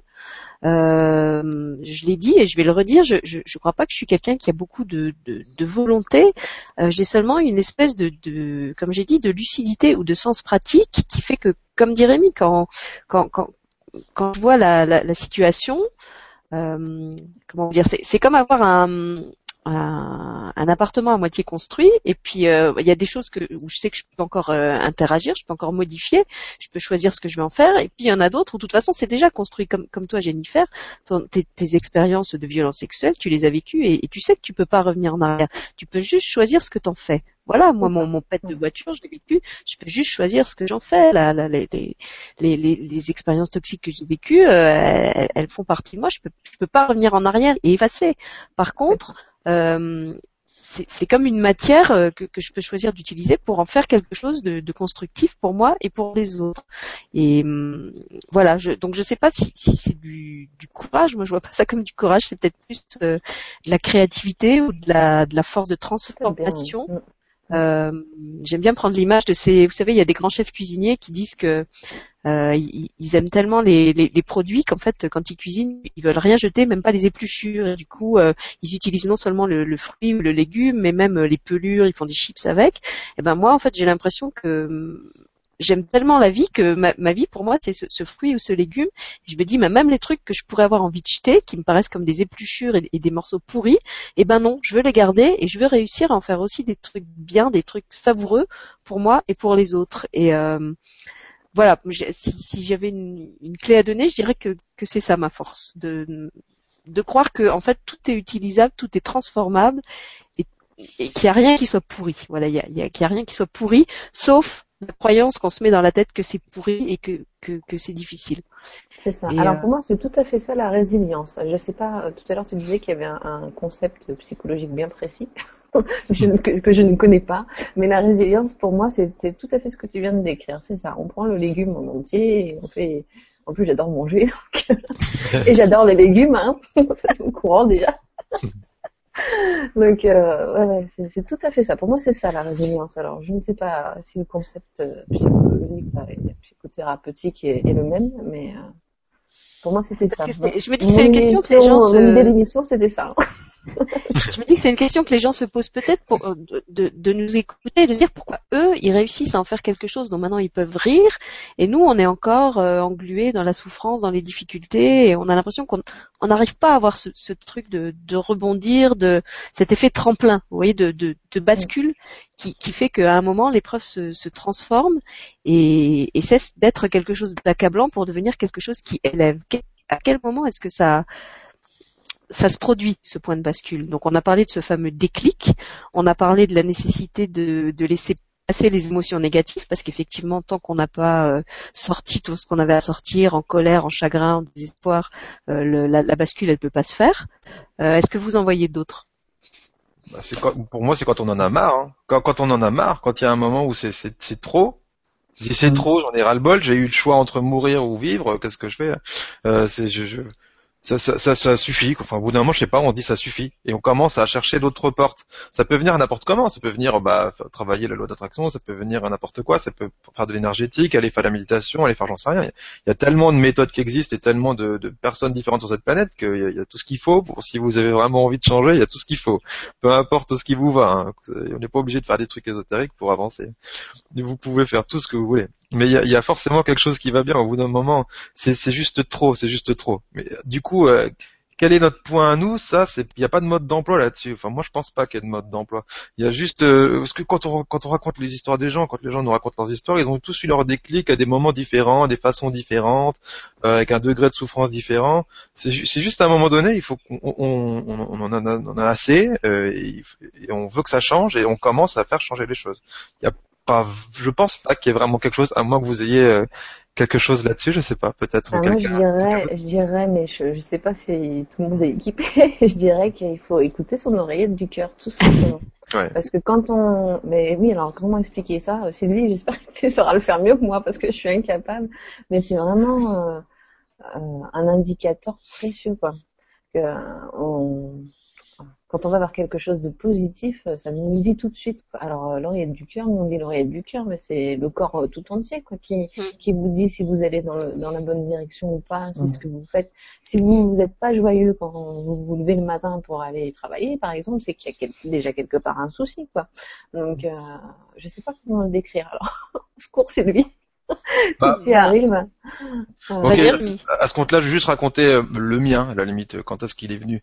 Parce que c'est venu par étapes. Hein. Il y a eu le, fait de vouloir mourir et d'avancer, d'autres choses comme ça. Mais mon vrai gros déclic pour changer, c'est venu euh, en 2013, quand j'étais au Kosovo. Alors j'étais militaire. Je devais quitter l'armée début 2013 pour être à mon compte et j'avais passé toutes les étapes en 2012 de plusieurs commissions pour présenter des dossiers pour pouvoir me lancer tout ça et deux semaines en gros avant euh, décembre, euh, deux semaines avant les vacances de décembre, en gros le dernier signataire ne signe pas mon projet et du coup ça tombe à l'eau et je sais que en janvier je peux pas partir. Donc en fait tout tombe à l'eau. Derrière, euh, bizarrement plus de patients pour leur équipe, plus de demandes, plus rien. ma copine me quitte, euh, j'ai plus d'appart, j'ai plus d'argent, j'ai des dettes. Des cailloux, un rocher, euh, une crevasse. Pardon. Qui se casse la gueule, je dis qu'est-ce que je suis en train de, qu'est-ce qui se passe quoi. Le, et, et, du coup, bah j'ai des amis qui m'aident, euh, qui me disent allez tiens, viens dormir à la maison, viens passer des vacances. Je prends un peu de vacances, je prends un peu de recul. Déjà, je prends du recul. Il y a ça, je, je, je dis c'est bon, je suis déjà tombé au fond du trou. Je vais déjà regarder, euh, je prends un peu de recul, je vais souffler un peu déjà. Je peux pas me mettre tout le temps là-dedans. Je souffle un peu. Donc on peut aussi demander de l'aide, hein, c'est possible. Hein. Donc là, c'est des amis qui m'ont hébergé. Donc je prends mon, je mon recul et je décide finalement de, partir à l'étranger. Si je peux pas avoir une opération, par exemple avec l'armée, pour partir m'oxygéner et me refaire une santé financière, bouger un peu. Et je demande ça à mon commanditaire en disant, bah je vais vraiment pas bien. Je dis vraiment, j'assume en fait ce qui se passe. Je dis, je vais vraiment pas bien. Il y a ça, je me sépare, il y a tout ça, ça va pas. Et ben bizarrement, mon commanditaire, euh, dans la journée, il me trouve une opération. On me trouve une opération. Et le, il me dit, il revient me voir à la fin du boulot en me disant, euh, bon samedi prochain tu décolles euh, pour le Kosovo, ça te va? Ok, oui, bon bah c'est parti. Et puis euh, je suis parti. Et, là, et là-bas, ben pendant un mois encore, j'étais pas bien. J'étais monté à 87 kilos, j'avais trop de poids, ça allait pas. bah j'avais plus, je me sentais délaissé, enfin tout ça. Je tombais au fond du trou, je je tombais j'avais quand même un peu, un peu de, de, goût à vivre quand même, mais c'était pas, pas évident. Donc j'ai pas mal pleuré, j'ai pas mal chuté. Et puis il y a un jour, j'en ai eu tellement marre je me suis posé intérieurement, vraiment intérieurement, avec toute l'intensité qu'il pouvait y avoir à ce moment-là. Et je me suis dit, j'en ai ras-le-bol de contrôler, j'en ai ras-le-bol d'essayer de tout contrôler dans ma vie, de tout tout paramétrer, tout mettre, tout machin, tout truc. Je me vois qu'à chaque fois que j'essaye de lutter, je me casse la gueule, je me prends des murs en permanence, j'en ai ras-le-bol, j'en peux plus. Donc j'ai dit ce jour-là, moi je m'en suis remis à quelque chose de plus grand en fait. Voilà, j'ai dit euh, le divin, euh, prends le contrôle de ma vie, vas-y, c'est open bar, euh, vas-y, je suis là, c'est ouvert, viens, prends tout, prends, prends tout là, je, je veux plus contrôler, c'est fini, j'arrête, j'arrête de, de, lutter en fait, j'ai lâché le, combat en fait. Et à partir de ce jour-là, je peux vous le dire, il s'est passé quelque chose de phénoménal quand j'ai dit ça, je me suis mis à pleurer, j'ai, j'ai eu une expérience mystique énorme, et à partir de là, euh, tout a commencé à changer, tout est venu comme ça. En 2014, par exemple, je reçois un soin de quelqu'un, du New Paradigm, j'aime bien cette énergie, je dis à ma guidance, j'aimerais bien être initié à un New Paradigm. Je reçois beaucoup d'énergie, ça me, fait m'endormir tellement c'est puissant. Et à mon réveil, j'avais Francisco Félix Molina da Costa dans ma tête. Francisco Félix Molina da Costa dans ma tête. Et ben, je tape ça sur Internet et c'était un chaman en Belgique qui enseignait le New Paradigm et le chamanisme. Enfin, je commence à avoir des infos dans tous les sens un peu plus facilement à partir du moment où j'ai lâché ce contrôle. Moi, c'est venu comme ça, en lâchant le contrôle, en, en m'en remettant à quelque chose de plus grand, en acceptant de me laisser guider de l'intérieur, en me connectant à ce que je suis, euh, d'arrêter de demander la permission aux autres de faire quoi que ce soit et de décider tout ce que je veux faire dans ma vie à partir de là. À mm. partir de là, tout a changé pour moi. Donc bon, voilà, c'est ma petite histoire personnelle. Tout à fait d'accord avec toi. Moi, ma phrase clé, et c'est celle que je dis toujours quand j'aide les personnes, ça va bien te reconnaître là-dedans, c'est demander, croire et lâcher prise. Hmm. Parce que moi, je suis comme toi, Rémi, je crois qu'on peut être aidé. Je crois qu'il y a des énergies, peu importe le nom qu'on leur donne, ça c'est pas un problème. Mais je crois que quand on demande, qu'on croit et qu'on lâche prise, quand tu c'est exactement ce que tu as dit, quand on n'essaie pas de tout contrôler, de tout prendre en main, ça marche. Et ça, si vraiment je pouvais le dire aux personnes euh, euh vraiment qui nous écoutent ce soir, c'est vraiment ça. Demander, croire et lâcher prise. C'est vraiment pour moi ma, ma phrase clé que j'emploie souvent. Et alors moi je dirais, je rajouterais pour ceux qui ont peut-être un peu de mal avec euh, tout ce qui est spirituel et tout ça, euh, tout simplement suivre ce qui les rend joyeux, quoi. Tout simplement. Exact. Euh, après, c'est pas la... enfin, c'est vrai que c'est compliqué, ça dépend des gens, euh, de la façon dont ils voient les choses. Oui, t'as raison. Je suis plutôt d'accord avec vous de toute façon, mais. Oui, mais tout le monde ne les voit pas comme ça. C'est vrai que tout le monde ne comprend peut-être pas le principe, donc euh, mm. c'est vrai que tout simplement parce qu'ils nous rend joyeux. Et à partir du moment où on fait des choses euh, qui nous font du bien et qui nous rendent joyeux, il y a ce qu'on appelle des synchronicités que tu décris très bien dans ton histoire, euh, Rémi. Euh, et il y a plein de choses qui nous arrivent de positif. C'est la loi d'attraction aussi d'ailleurs, hein, Michel. Merci. je, cite, tout le monde. Alors qu'est-ce que je veux dire? C'est de lui. Bon, Jennifer, euh, c'est des Césars, en fait. On est cérémonie non, mais ça, c'est ce que je veux dire à propos de Sylvie. que t'as pas choisi, t'as pas choisi tes invités au hasard, parce que du coup, il y avait bien une relation entre. Ah bah moi, je fais rien au hasard. Hein, voilà. voilà, c'est parce que je cherchais le, le, truc pour te citer, donc voilà, c'est fait.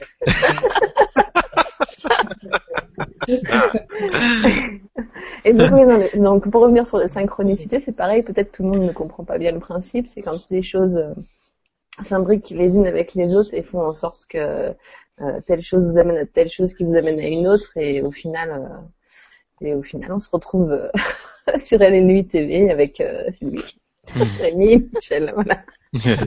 Merci. Par exemple. voilà, c'est tout. J'arrête là. Euh, alors moi, j'ai, vas-y, t'avais pas fini, excuse-moi. si si, j'avais fini. Je, je, disais juste après si les gens ont des questions, mais euh, par rapport à tout ce qu'on vient de dire, euh, qu'ils n'hésitent pas.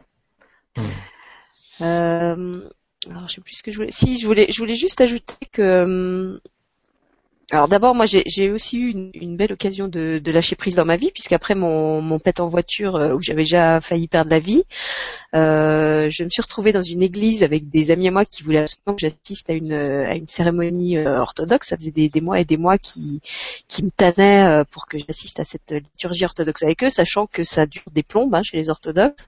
C'est, comme une messe chrétienne, sauf que ça dure trois heures de plus. Et en plus, c'est en russe ancien, donc c'était une langue dont je ne comprenais absolument rien. Et donc, au cours de cette cérémonie, moi j'étais athée, hein, j'étais dans un environnement complètement athée, j'ai eu aucune éducation religieuse. Et euh, il y a un, être, on va dire un être, je vais l'appeler comme ça, qui, vient à ma rencontre et qui en gros, il, me demande de l'épouser. Il se met à genoux devant moi et il me demande mon cœur. Et donc je sors de cette église et évidemment le premier truc que je fais, c'est d'essayer de nier toute l'expérience et de euh, de me dire que j'ai tout rêvé, que c'était un genre d'hallucination collective. Donc ça dure des mois et des mois et je suis comme ça, un peu comme ce que décrivait Rémi, dans une, lutte interne terrible à essayer de contrôler et de, refuser cette expérience que j'ai eue et, en même temps de, sentir que bah si c'est comme réel parce que j'ai beau essayer de l'oublier, euh, j'y arrive pas euh, et ça continue à m'habiter et c'est tellement fort qu'à un moment de ma vie, je, je, veux même devenir religieuse, moi qui étais qui était athée. Donc vous imaginez moi Sylvie non non mais mais bon, voilà, je, je, ressens cet appel qui est très fort. Et puis à un moment, j'en ai tellement marre euh, que je, je m'adresse à cette présence que je continue à sentir tout le temps. Et je lui dis, écoute, euh, ok, bah t'as as voulu ma vie. Hein, je suis, je suis pas morte dans cet accident. T'as voulu ma vie, alors prends-la, je te la donne. Euh, et fais-en ce que tu veux. Et, et, comme Rémi, en fait, du moment où j'ai où j'ai eu cette espèce de lâcher prise, il y a, y a, quelque chose qui s'est ouvert en moi. Euh, et après, ben, en fait, tout n'a pas toujours été facile, mais d'une certaine façon, si, parce que c'est comment dire, c'était plus seulement à moi de prendre les décisions. J'avais vraiment grandi dans un monde où, je pensais que j'étais j'étais toute seule, je devais tout contrôler, je devais tout faire toute seule. Et là, tout d'un coup, j'avais compris que non, en fait, je pouvais me remettre à, à quelque chose que je connaissais pas bien, mais qui de toute façon savait mieux que moi, euh, euh, était plus puissant que moi et, en qui je pouvais avoir confiance. Donc, au bout d'un moment, j'ai même arrêté de, mettre une connotation religieuse là-dessus. J'ai appelé ça la vie. Je me suis dit, c'est la vie. Je peux faire confiance à la vie. Euh, et, c'est comme ça que j'ai appris à lâcher prise. Et puis, encore plus simplement, pour, ceux qui, qui, justement ne croient rien de tout ce qui peut être euh, spiritualité et pour le coup je comprends bien puisque moi j'ai été comme ça les on va dire les, presque 30 premières années de ma vie. Euh, moi j'ai une clé qui est, qui est vraiment très simple et si je devais expliquer l'oreillette du cœur, j'expliquerais comme ça, c'est que je me je me donne le droit d'être ce que je sens. C'est-à-dire que en général, quand, quand je me sens vraiment perdue, je ne sais pas du tout ce que va être ma vie, je ne sais pas ce que je vais faire demain, je ne sais pas le chemin que je dois prendre, euh, et j'essaie juste d'écouter ce que j'ai envie de faire là dans l'instant présent. Qu'est-ce que j'ai envie de faire maintenant? Est-ce que j'ai envie de pleurer? Est-ce que j'ai envie de crier? Est-ce que j'ai envie d'aller faire une marche en forêt? Est-ce que j'ai envie euh, d'écrire un mail à quelqu'un? Est-ce que j'ai envie de ne rien faire? Parce que ça aussi, des fois, ça fait partie du processus. après mon accident de voiture, je me sentais tellement déphasée de tout le monde, euh, tous ces gens que je voyais euh, courir et continuer à, à comment dire à à être passionné par des choses qui moi me passionnaient pas du mhm. tout. Quand, quand on a frôlé la mort de près, euh, on s'en fout de vouloir acheter euh, le, la, dernière télé, on, s'en fout des films qui passent au cinéma, euh, on s'en fout de où on va aller passer les vacances. On se rend compte que c'est pas ça qui est important dans la vie. Et du coup, il y avait une espèce de fossé qui s'était creusé entre les, les gens qui étaient mon entourage avant et, et moi, qui, qui, les regardais là un peu comme des marionnettes et qui me disais mais mais ça c'est du spectacle. En fait, moi je fais plus partie de de ça. Et donc il y a eu toute une phase où j'avais envie de rien sauf être assise chez moi en silence à ne rien faire. Et alors évidemment les premiers temps, je me disais que j'étais complètement tarée, que que j'allais finir à l'asile psychiatrique, que je devais être en train de faire une grosse dépression. Et en fait non. Euh, au bout d'un moment, ça ça a été comme une décantation. Euh, et puis il y, a des choses qui ont commencé à émerger, mais, simplement il avait fallu que je me donne le droit euh, d'avoir ce, passage à vide. Et, ça, c'est vraiment moi une clé qui m'aide beaucoup. Quand vraiment je sais plus où j'en suis, simplement me dire qu'est-ce que j'ai envie de faire maintenant? Je ne sais pas où je vais, je sais pas ce que je vais faire, mais de quoi j'ai envie maintenant? Et, j'avance vraiment comme ça, un pas après l'autre. Euh, mon, mon, mari me dit toujours, c'est un peu comme si tu montes un escalier, t'as pas besoin de voir tout ce qui est ce qui est tout en haut de l'escalier, tu peux te contenter de poser ton pied. Euh, D'ailleurs, c'est même pas besoin d'atteindre un escalier, ça peut être juste un chemin plane. Euh, t'avances ton pas, tu poses ton pas, un pas après l'autre, et t'avances comme ça. Et finalement, je crois que ça marche aussi bien que quand on fait des, des grandes projections et comme, comme disait Rémi, qu'on essaie de, de, contrôler, de savoir où on va et par où il faut qu'on passe. Parce que dans la réalité, euh, bah, ce qu'on a prévu, c'est souvent pas ce qui arrive. Oui. Oui, c'est clair les, synchronicités, euh, on, peut en trouver plein, on peut en voir plein. Il y, en a qui vont voir, je sais pas, ils vont, ils vont se poser une question et puis ils vont aller, euh, ils vont entendre une musique à la radio qui va leur répondre. Il y en a, ils vont voir une publicité. Il y en a, ça va être, euh, ils vont voir la forme d'un animal, ils vont se faire un voyage chamanique. Il y en a, ça va être une, euh, ils vont ouvrir un bouquin, il y aura pile poil à cet endroit-là, il y aura la réponse, il y a plein de choses comme ça. On peut trouver chacun des moyens de le faire. Moi, je fonctionne de plus en plus par le corps, par exemple. Ben, si on voudrait filer un petit outil comme ça, c'est juste, euh, c'est par exemple ces derniers temps, je sens que mon métier est en train de changer. J'ai moins de séances individuelles et je passe beaucoup plus à du collectif, des conférences, des machins, des stages, des trucs et tout ça. Donc c'est plus ça. Et enfin, même si ça continue encore un peu en individuel, mais ça, ça mute. Et du coup, je regardais. Euh, qu'est-ce que j'ai envie de faire? Qu'est-ce que moi, je, où est-ce que je vais en fait? Est-ce que je continue euh, à ouvrir à, plus de gens extérieurs? Est-ce que j'accepte ça? Qu'est-ce que, de quoi j'ai besoin?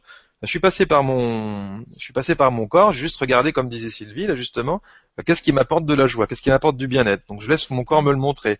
Alors je me branche juste, je dis juste tiens, euh, alors faire des émissions avec Sylvie. Eh ben, tiens, je sens que ça m'expose. Ah je me sens super léger, bien, ça m'éclate. Ouh, et ben euh, du coup, bah, ah ouais, ça t'éclate. Ah ouais, cool. à, à, voter, euh, c'est bon, c'est fait, je prends ça. Euh, euh, faire des conférences, ouais, ok, ça m'apporte du bien-être. Faire des soins individuels, bah ouais, j'aime ça aussi. Tiens, ça me fait du bien. Euh, faire ça, ah par contre ça, non, ça me, ça me, ça me crispe un petit peu à l'intérieur. Bon, ça, je vais arrêter. Euh, ça. Euh, est-ce que je vais, je regarde ça aussi, tiens, est-ce que je vais faire un peu plus de sport? Alors je sens qu'à l'intérieur ça se crispe un peu au début, mais que ça me donne l'expansion. Donc ça veut me dire en gros, tu vas peut-être en chier un petit peu pour te remettre en route, mais ça va te donner du bien. donc je laisse mon corps me montrer en fait. C'est mon c'est mon guide intérieur. Ça, soit on peut passer par des dialogues, il y en a qui ont des dialogues, il y en a qui ont des images. Moi, ça passe surtout par le ressenti. C'est plus facile pour moi. C'est exactement ce que je voulais dire tout à l'heure quand je parlais des gens qui avaient un peu plus de mal avec la spiritualité. C'est tout à fait ce que je voulais qu'ils entendent. Heureusement que tu es là, Rémi. on s'entraide tous en fait. Hein. Chacun amène un et petit Et puis je, je, euh, je, marche beaucoup par le ressenti aussi, donc euh, notamment on est quatre, hein, je pense. Ouais, c'est clair. notamment, bah, mais voilà, notamment avec les relations avec les personnes. Ouais. C'est très important le ressenti et j'espère, enfin, on est quatre, mais je pense que les gens qui nous regardent, ils sont beaucoup aussi et, et, que ça va, ça va leur parler cette histoire de ressenti qui vont s'en servir pour. Euh, hum, hum. Oui, c'est ça. Le ressenti, ça peut être une, sensation physique, ça peut être, euh, comme dirait Rémi, une image, ça peut être euh, une, non, une, je sais pas, ça peut être avoir faim, avoir soif, avoir sommeil. Moi, je sais que par exemple, après l'annonce de, de, la tumeur de mon père, là, j'ai eu besoin de dormir, dormir beaucoup.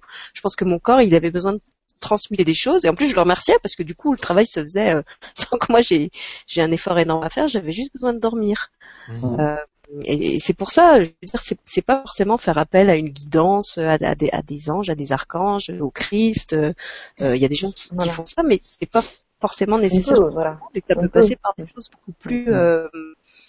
euh, basiques entre guillemets beaucoup plus simples moi mmh. quand je parle de mon oreillette du cœur je, je la pense pas en termes de, de, de guide spirituel. Mon oreillette du cœur, c'est, c'est comme un, un organe interne, comme une boussole intérieure. Ça, ça fait partie de moi. Euh, et quand je m'adresse à elle, c'est juste comme si je m'adressais euh, à mon, à mon ou à ma meilleure amie et que je lui demandais un conseil. Mais j'ai, j'ai pas besoin pour ça de me dire que c'est Dieu, que c'est la source, que c'est un ange, que c'est un archange. Peut-être que ça l'est. Je dis pas non plus que ça l'est pas, mais hum, peu importe. En fait, tout ce que je veux, c'est qu'elle me conseille parce que je sais que le conseil qu'elle me donnera, c'est le meilleur. Alors, il y a une autre forme de, croyance aussi euh, qui, me vient à l'esprit. Ça, c'est un peu aussi pour répondre. Tu sais, je vois une question là de Céline. Euh, il y a quelque chose qui m'interpelle. Il y a très très souvent aussi des gens qui, qui me demandent, alors là aussi on va toucher le domaine d'une croyance, euh, qui disent, moi je souffre parce que c'est mon karma, c'est mon destin. Mhm. Et là je voudrais tout de suite parler de ça, parce que là, là déjà je en tête, c'est un flash que j'ai. Donc euh, déjà il faut pas confondre le karma et le chemin de vie. Je pense que là on sera tous d'accord avec ça. Mhm. Le chemin de vie c'est toujours quelque chose de positif le chemin de vie, quand on est dans son chemin de vie, tout s'ouvre. C'est ce qu'on disait hein, tout à l'heure, toi et moi, euh, Rémi, avant, de, avant l'émission. Euh, le karma, c'est pas fait, c'est pas quelque chose qu'on doit subir toute sa vie. Le karma, c'est vrai que c'est pas quelque chose de forcément positif. Alors là aussi, on touche encore une croyance, comme tu l'as dit, Jennifer, euh, par, rapport à l'âme, par rapport aux choses, aux fautes qu'on doit expier, qu'on doit se racheter. Mais il y a beaucoup de gens qui sont persuadés que s'ils souffrent dans cette vie, c'est parce qu'ils ont un karma à subir. Donc le karma, je voudrais revenir là-dessus, c'est pas quelque chose qu'on doit subir. Le karma, une fois qu'on l'a compris, on n'a plus à le subir. Et heureusement d'ailleurs, imaginez, pour ceux qui y croient, encore une fois, je ne forcerai personne à croire à ça, mais imaginez que dans une autre vie, par exemple, vous ayez délaissé votre famille, que vous ne vous êtes pas occupé de, votre femme, de vos enfants, etc., vous étiez égoïste, et que dans cette vie-là, vous, vous subissez, ben, ça se passe très mal sentimentalement, et puis que vous arrivez à comprendre, mais que vous êtes quelqu'un de cœur dans cette vie-là, que vous êtes très attentionné, que vous aidez les autres, il n'y a aucune raison de subir le karma toute sa vie. Et ça, vraiment, j'insiste là-dessus. Le karma, c'est pas quelque chose qu'on doit subir indéfiniment. Donc, ne mélangez pas le karma, le chemin de vie. Le karma, on l'annule très vite quand on a compris qui on était, et quand on est bien, on n'a pas à subir tout ça. Et le chemin de vie, quand vous êtes dedans, c'est une énorme différence parce que le chemin de vie, c'est quelque chose qui va permettre de vous épanouir et de grandir. Oui, il peut y avoir en plus, on voit souvent le passé en plus, comme tu dis, là, enfin quelque chose de difficile, tout ça. Le karma, c'est difficile, ça. On voit souvent ça avec que du moche en fait, euh, derrière à nettoyer, à nettoyer, à nettoyer. Mais il y a aussi énormément, énormément de trésors derrière tout ça en fait. Tout, si on, on, peut aussi très bien les récupérer toute la connaissance qu'on a déjà engrangée dans toutes nos vies euh, maintenant en fait, rien ne nous en empêche de le faire. On peut très bien euh, aller dire allez tiens je me débarrasse de tout de tout mon karma comme ça euh, ou mettez-moi sur ma route quelque chose que je puisse faire de bien par exemple pour aller purger ça plutôt que de vivre ça dans le négatif en disant allez je vais nettoyer je vais nettoyer je vais aller faire quelque chose par exemple pour, pour l'annuler j'en sais rien peu importe ce que vous voulez. On peut on peut voir plein de, plein de façons de le faire. On peut le faire dans la joie, on peut tout faire dans la joie si on le veut vraiment. On n'est pas obligé de faire ça dans la toujours le, on en chie. Et bon, on, le dit maintenant parce qu'on s'est pris tellement de murs qu'on sait, qu'on sait au bout d'un moment là, on le sent arriver à des kilomètres, on connaît le goût, l'odeur du mur, le visage du mur, on le sait, on le sent arriver. Donc on, c'est bon, je vais pas, je vais pas attendre le mur. Mais c'est bon, bah ça, ça a été formateur au final, ça nous a servi à quelque chose. C'est, c'est ça aussi la résilience. On, en ayant expérimenté des choses, bah, on sait s'en prémunir maintenant un, peu plus, un peu plus. On est toujours, de toute façon, il n'y a pas, de perfection à atteindre. On sera toujours, la vie, c'est le changement et c'est l'évolution. Ça va pas arrêter d'évoluer. Donc c'est tant mieux si on évolue, si on change, si on n'est plus les mêmes. C'est tant mieux. Si on était dans une énergie de mort ou de stagnation, là, ce serait peut-être un petit peu plus chiant. Mais il y a, y a, et encore, mais c'est, il n'y a pas vraiment de règles à tout ça, il n'y a pas vraiment de, de, de, de, de choses à, à accomplir, de, de sublime, j'en sais rien. Il faut juste être soi-même, je crois. C'est tout ce qu'il y a à faire et jouir de la vie, réussir à jouir de la vie. Je crois qu'il y a que ça à faire ici, en fait. On n'est pas, donc bah faites, soit vous nourrissez le loup noir et vous allez tout le temps vous battre contre l'ancien, nanana, soit vous nourrissez le loup blanc et vous dites, bon bah plutôt que de me battre contre ce que je veux pas, bah je vais plutôt créer ce que je veux en fait, et puis je vais aller vers tout ça en fait. On peut faire ça aussi en nous en empêche. Et comme je vois la question de, de Céline encore, hein, qui qui, enfin, elle, le pense pas, mais quand elle dit qu'il y a des souffrances qui sont euh, de génération en génération, alors oui, peut-être, parce qu'il y en a toujours qui vont prendre des cas concrets, qui vont dire, bah, ma mère avait ci, mon père avait ça, donc c'est normal quelque part euh, qu'on vit ça. Euh, non. Alors oui, il y a des familles qui vivent, on a l'impression qu'elles sont victimes d'une malédiction, mais à tout moment, on pouvait dire non, comme on disait tout à l'heure, dire stop. Moi, j'ai pas à vivre les mêmes choses qu'ont vécu mes parents, mes arrière, mes, mes grands-parents et tout. Quelque part, même encore une fois, je suis d'accord que dans les familles ça arrive, mais il faut pas non plus se conditionner. Il y a combien de personnes que je vois qui ah mais oui mais moi j'aurais un cancer, ma mère avait un cancer, ma grand-mère avait un cancer, etc. Ben non, c'est pas parce que tout le monde avait un cancer à un moment donné. Euh, encore une fois, on n'est pas obligé de subir tout ce qu'ont subi nos ancêtres.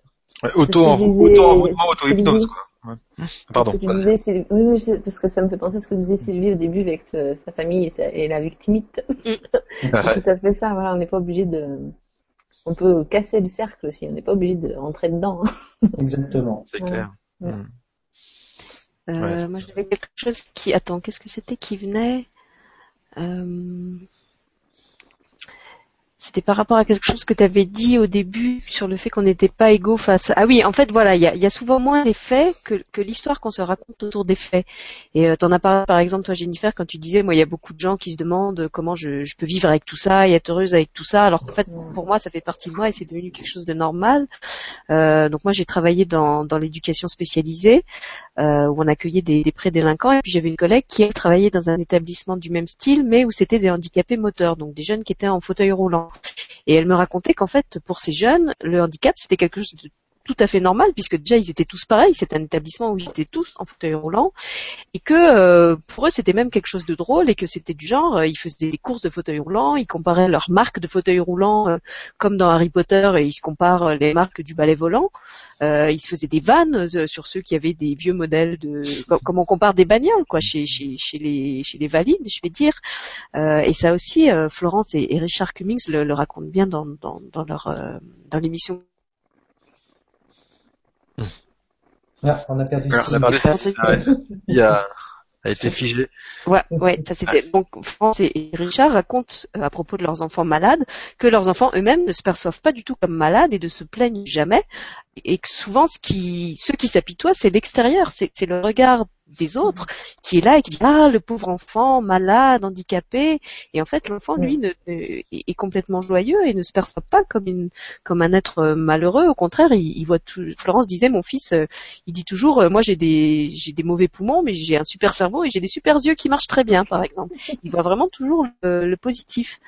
Et, et, moi par exemple dans dans le cas de, de, de de la maladie de mon père, c'était pareil. Il y avait beaucoup de gens qui, qui me disaient mais comment tu fais à rester euh, aussi solide, à pas être euh, à pas être atterré, à pas être anéanti? Alors bah déjà la phase anéantie, je l'ai quand même eu, je l'ai traversée. Il y a, des jours où, j'ai été mal, euh, mais ce que je voyais, c'est aussi que cette maladie, elle permettait à mon père d'être tout ce qu'il avait jamais été dans sa vie. Ça avait été un homme qui s'était vraiment tué à la tâche, et là la maladie, elle l'avait ralenti, et j'ai vu mon père prendre le temps de vivre, prendre le temps de contempler, prendre le temps de s'émerveiller, des choses que je n'avais jamais vu faire en, en 65 ans de sa vie. Et là, il était redevenu pour le coup comme un petit enfant, mais il avait l'air heureux avant d'arriver à la phase où vraiment physiquement il était, il était déglingué, où là, vous voyez qu'il souffrait. Euh, il était vraiment comme quelqu'un, par exemple, qui avait un Alzheimer, qui était un peu dans, dans, un autre monde, mais qui avait pas l'air euh, souffrant. Et, je le voyais, euh, voilà, faire des grandes pauses, rester à regarder les feuillages, se mettre à contempler un tableau, alors que toute sa vie, c'était quelqu'un qui avait passé son temps à courir.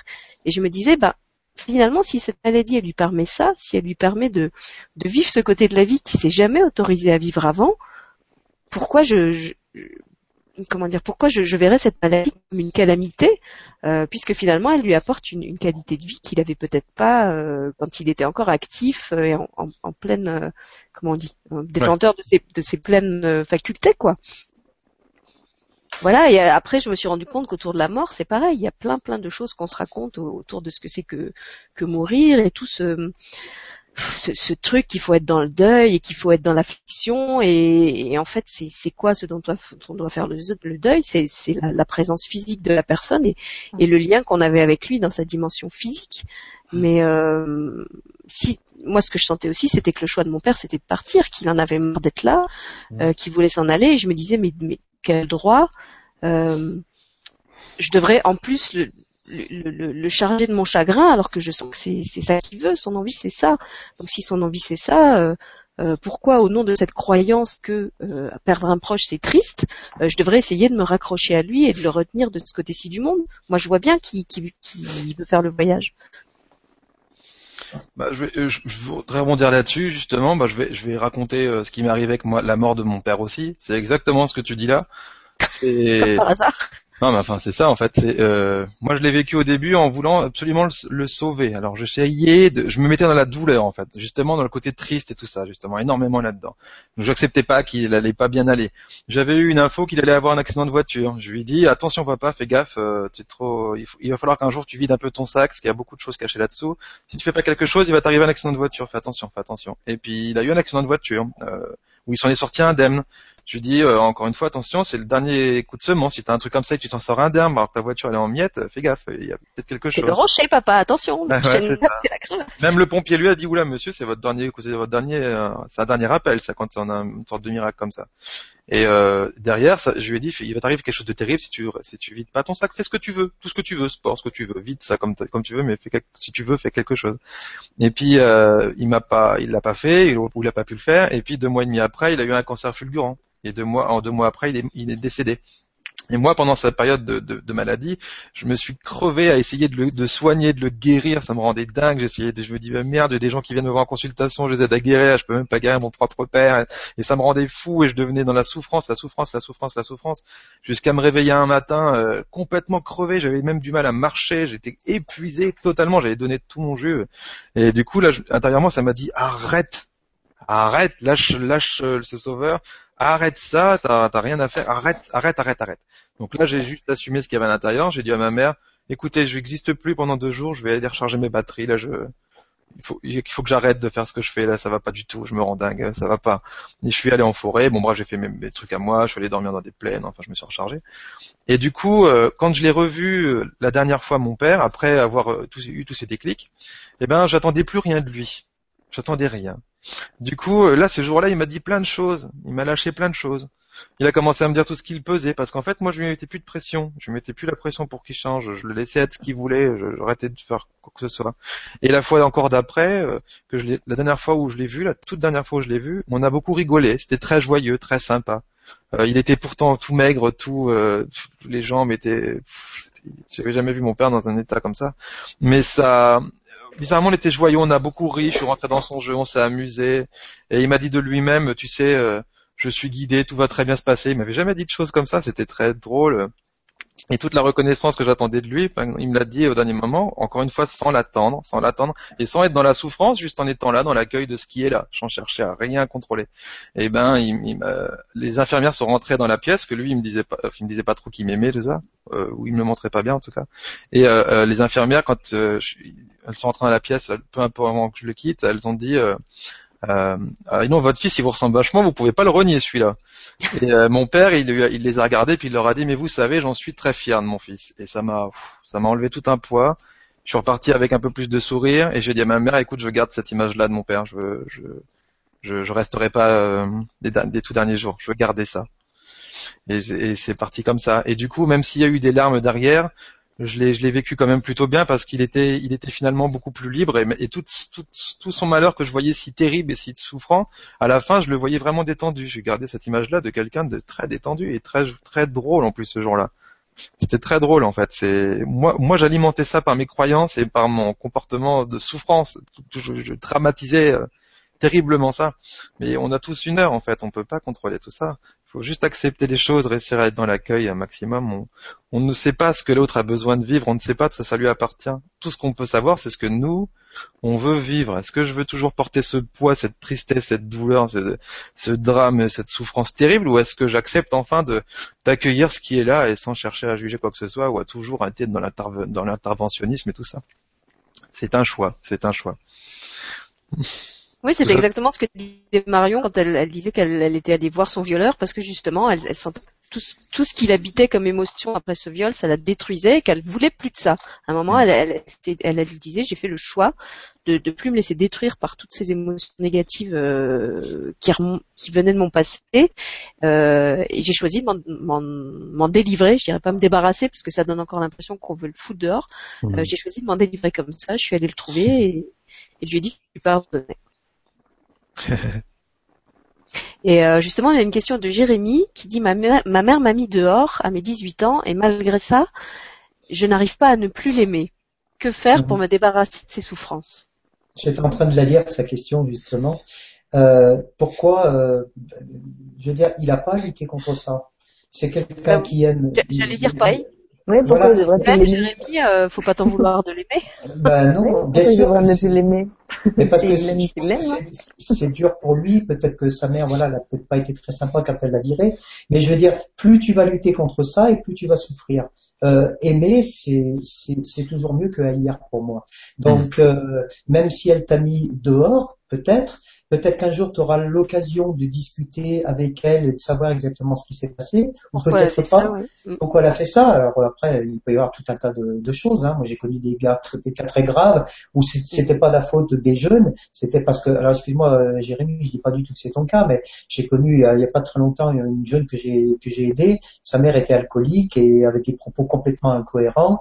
Et évidemment, euh, il n'a pas réussi à, l'aider. Il s'en voulait. Je lui dis mais tu peux pas porter euh, tous les malheurs non plus de, ta mère ou de ton père et tu, n'es pas responsable de tout.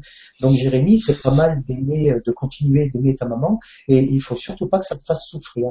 Mais euh, si c'est quelqu'un d'équilibré en qui tu peux parler, eh bien, quitte, même si elle veut pas te parler tout de suite, tu peux toujours lui écrire une lettre et cette lettre, même si elle la lit pas, le fait de l'écrire, déjà, ça te débarrassera de toutes ces souffrances que, que, que, tu as dans ton cœur et dans ta tête. Mhm. Donc, euh, il faut pas que tu souffres de ça. Voilà, je laisse parler les autres, mais moi, pour moi, c'est mon point de vue. Oui, t'as raison. Et puis moi, j'ai envie d'ajouter, Jérémy, parce qu'en plus je te, je te connais, Jérémy, c'est un de mes un de mes anciens élèves. Euh, et, en fait, j'ai envie d'ajouter que ça montre que tu as vraiment une grande force d'âme, parce qu'effectivement, tu pourrais, tu pourrais avoir beaucoup de, de, rancœur et de colère envers ta mère, et tu pourrais la haïr et avoir envie de lui faire euh, payer ce qu'elle t'a fait. Euh, et malgré ça, ben, tu sens que tu l'aimes quand même. Donc ça, ça prouve que quelque part, tu, même si tu es en colère, tu arrives quand même à, à lui pardonner ou, ou, en tout cas à ressentir encore de l'amour pour elle. Et ben, je trouve que c'est vachement beau. Voilà, moi j'ai envie, j'ai envie de te dire ça. Mais faut, faut pas que t'en souffres, même si c'est difficile.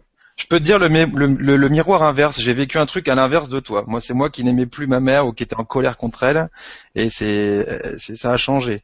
Donc en fait, elle, elle a continué de m'aimer. Elle m'a, elle m'a fait interner en fait en 2003 quand j'ai pété les plombs, et moi, je lui en avais voulu en fait. Une partie de moi lui en voulait d'avoir fait ça en fait, parce que j'avais l'impression qu'elle avait détruit ma vie. Enfin que derrière, c'était terrible parce que bon, ils avaient appelé tout mon répertoire, ils avaient bref, tout, on va épargner les détails. du coup, je, je, tout s'était écroulé en fait, tout s'était écroulé.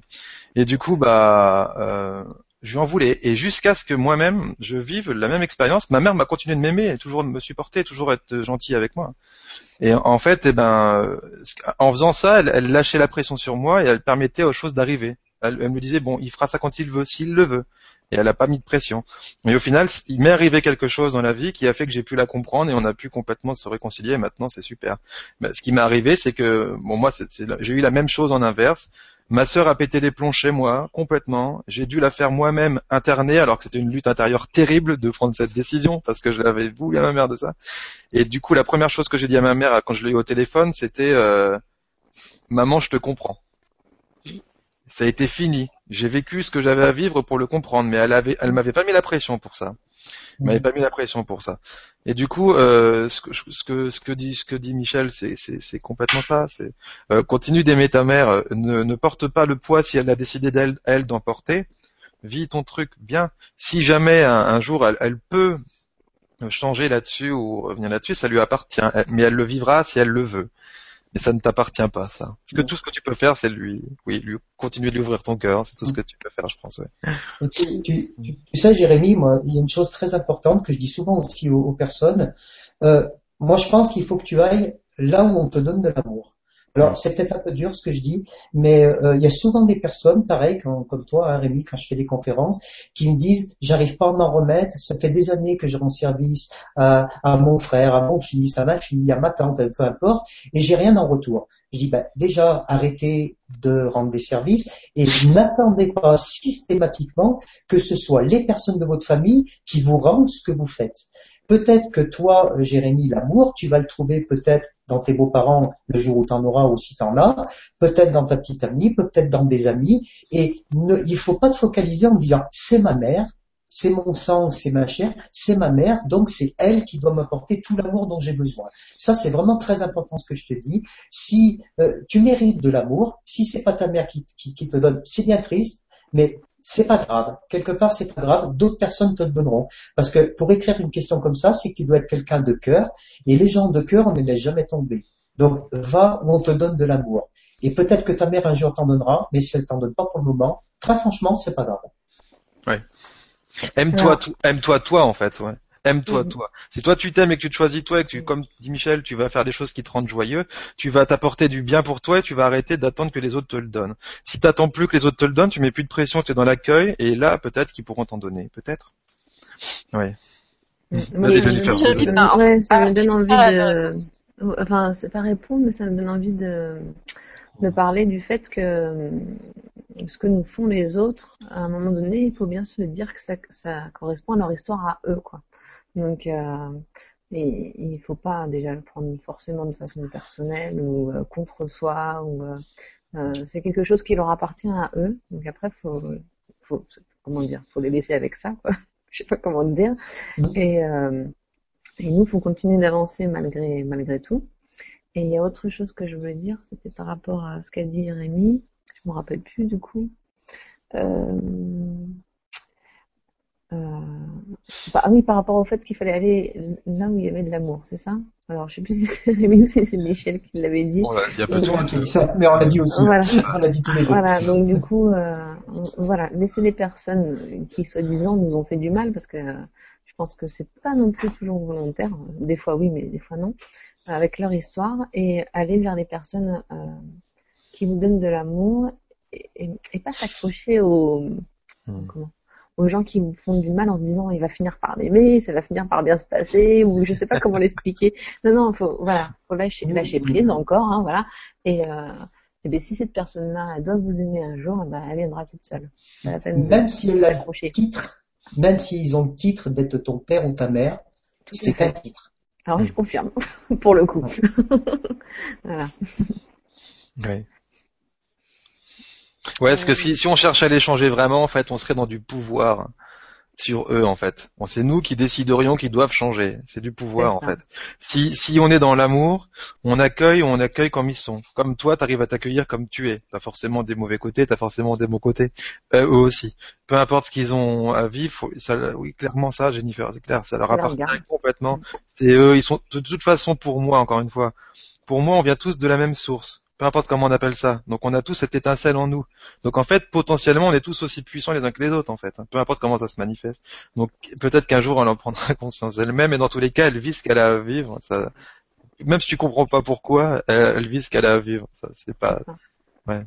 Donne-toi de l'amour à toi, Jérémy. C'est ce que disait Rémi tout à l'heure. Donne-toi de l'amour et puis avance. Hmm. Il y a un proverbe amérindien que, auquel j'aime beaucoup penser qui dit euh, ne juge jamais quelqu'un tant que tu n'as pas chaussé au moins de trois jours ses mocassins. Et comme l'a dit, euh, je sais plus c'était Rémi ou Michel, c'est vrai que souvent la, la, vie nous met dans des situations euh, d'être à la place de celui qu'on a jugé comme étant le méchant et où quand on se retrouve à sa place, et eh ben on se rend compte qu'on n'aurait pas fait mieux ou que justement on aurait pris la même décision euh, parce que là on la prend de l'intérieur et on comprend pourquoi euh, pourquoi il, il l'a prise. Moi, c'est vrai que pendant des années, j'étais très en colère contre mon père, qui avait été un père quand même assez, assez destructeur.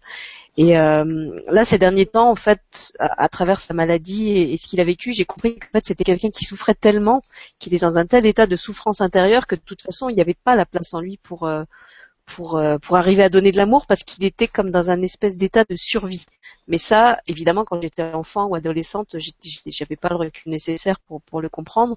Et c'est seulement là euh, j'ai compris ça et que du coup ça m'a aidé à lui pardonner aussi de tout ce passé douloureux que j'avais avec lui en me disant bah effectivement euh, quelque part c'était pas de sa faute c'est que de toute façon lui-même il était un enfant tellement souffrant qu'il était déjà même pas capable d'être adulte et il était pas prêt pour être un père parce que euh, il, avait déjà pas guéri sa, propre relation à lui-même en tant qu'enfant, donc je pouvais pas lui demander d'être un père alors que dans son cœur il était encore un enfant en train de hurler quoi. Euh, donc ça, je l'ai compris. Et puis par rapport à tout ce que t'ont répondu euh, les trois invités, puisque moi je connais un petit peu ton, ton parcours, je, je te l'ai déjà dit personnellement, je vais le redire là devant tout le monde parce que je sens que c'est important. Euh, moi, je trouve que tu un parcours qui est vraiment exemplaire quelque part puisque toi aussi tu es un peu un, exemple de résilience. Comme je l'ai dit, moi j'ai bossé euh, dans cette école euh, où on accueillait surtout des, des, enfants qui avaient été un peu rejetés de partout euh, parce qu'ils avaient des tas de problèmes de tous ordres, soit de délinquance, soit de maltraitance. Enfin, il y avait toutes sortes de cas et, et donc tu t'es retrouvé toi aussi dans, dans cette école euh, qu'on appelait le, le, ghetto quelque part. Euh, je sais que tu as été maltraité plus ou moins par euh, certains des, des, élèves qui étaient là. Et quand tu m'as recontacté cette année, j'étais vraiment heureuse parce que contrairement à beaucoup d'autres élèves que j'ai retrouvés après, qui étaient au chômage, qui étaient en prison, qui étaient délinquants, qui étaient retombés dans la drogue, dans l'alcool et tout ça, toi tu m'as écrit, j'ai un travail, j'ai une copine, j'ai un logement et je me suis dit waouh, Jérémy, il a accompli ça. Alors je te le redis, Jérémy, chapeau, chapeau d'avoir accompli ça avec avec d'où tu viens, parce que franchement, c'est énorme d'avoir réussi à, construire ces stabilités et, d'arriver à, hmm. à être vraiment resté l'être euh, l'être pur et l'être. Euh, moi, j'ai vraiment le souvenir de toi comme comme un enfant innocent et effectivement généreux, avec un cœur grand ouvert. Et je constate qu'à l'état d'adulte, tu l'as toujours et je trouve que c'est un cadeau magnifique. Voilà, j'avais envie de te dire ça. Hmm. Voilà, écoutez, je crois qu'on arrive à la fin. Il n'y a plus trop de questions. Euh, voilà, il y a Michel Rips qui nous dit que c'est une superbe soirée, très bel échange, une conférence d'une rare qualité. Merci, bah, merci Michel pour le retour, surtout venant de toi. Euh, Nicolas 7 dit qui, Nicolas 7 qui nous dit yes concernant les morts, big up à eux, c'est de la superbe co-création. Par exemple, après un suicide dans mon entourage proche, ne sachant évidemment pas de quoi il en retournait, j'ai été tout surpris de me lui dire ok c'est ton choix.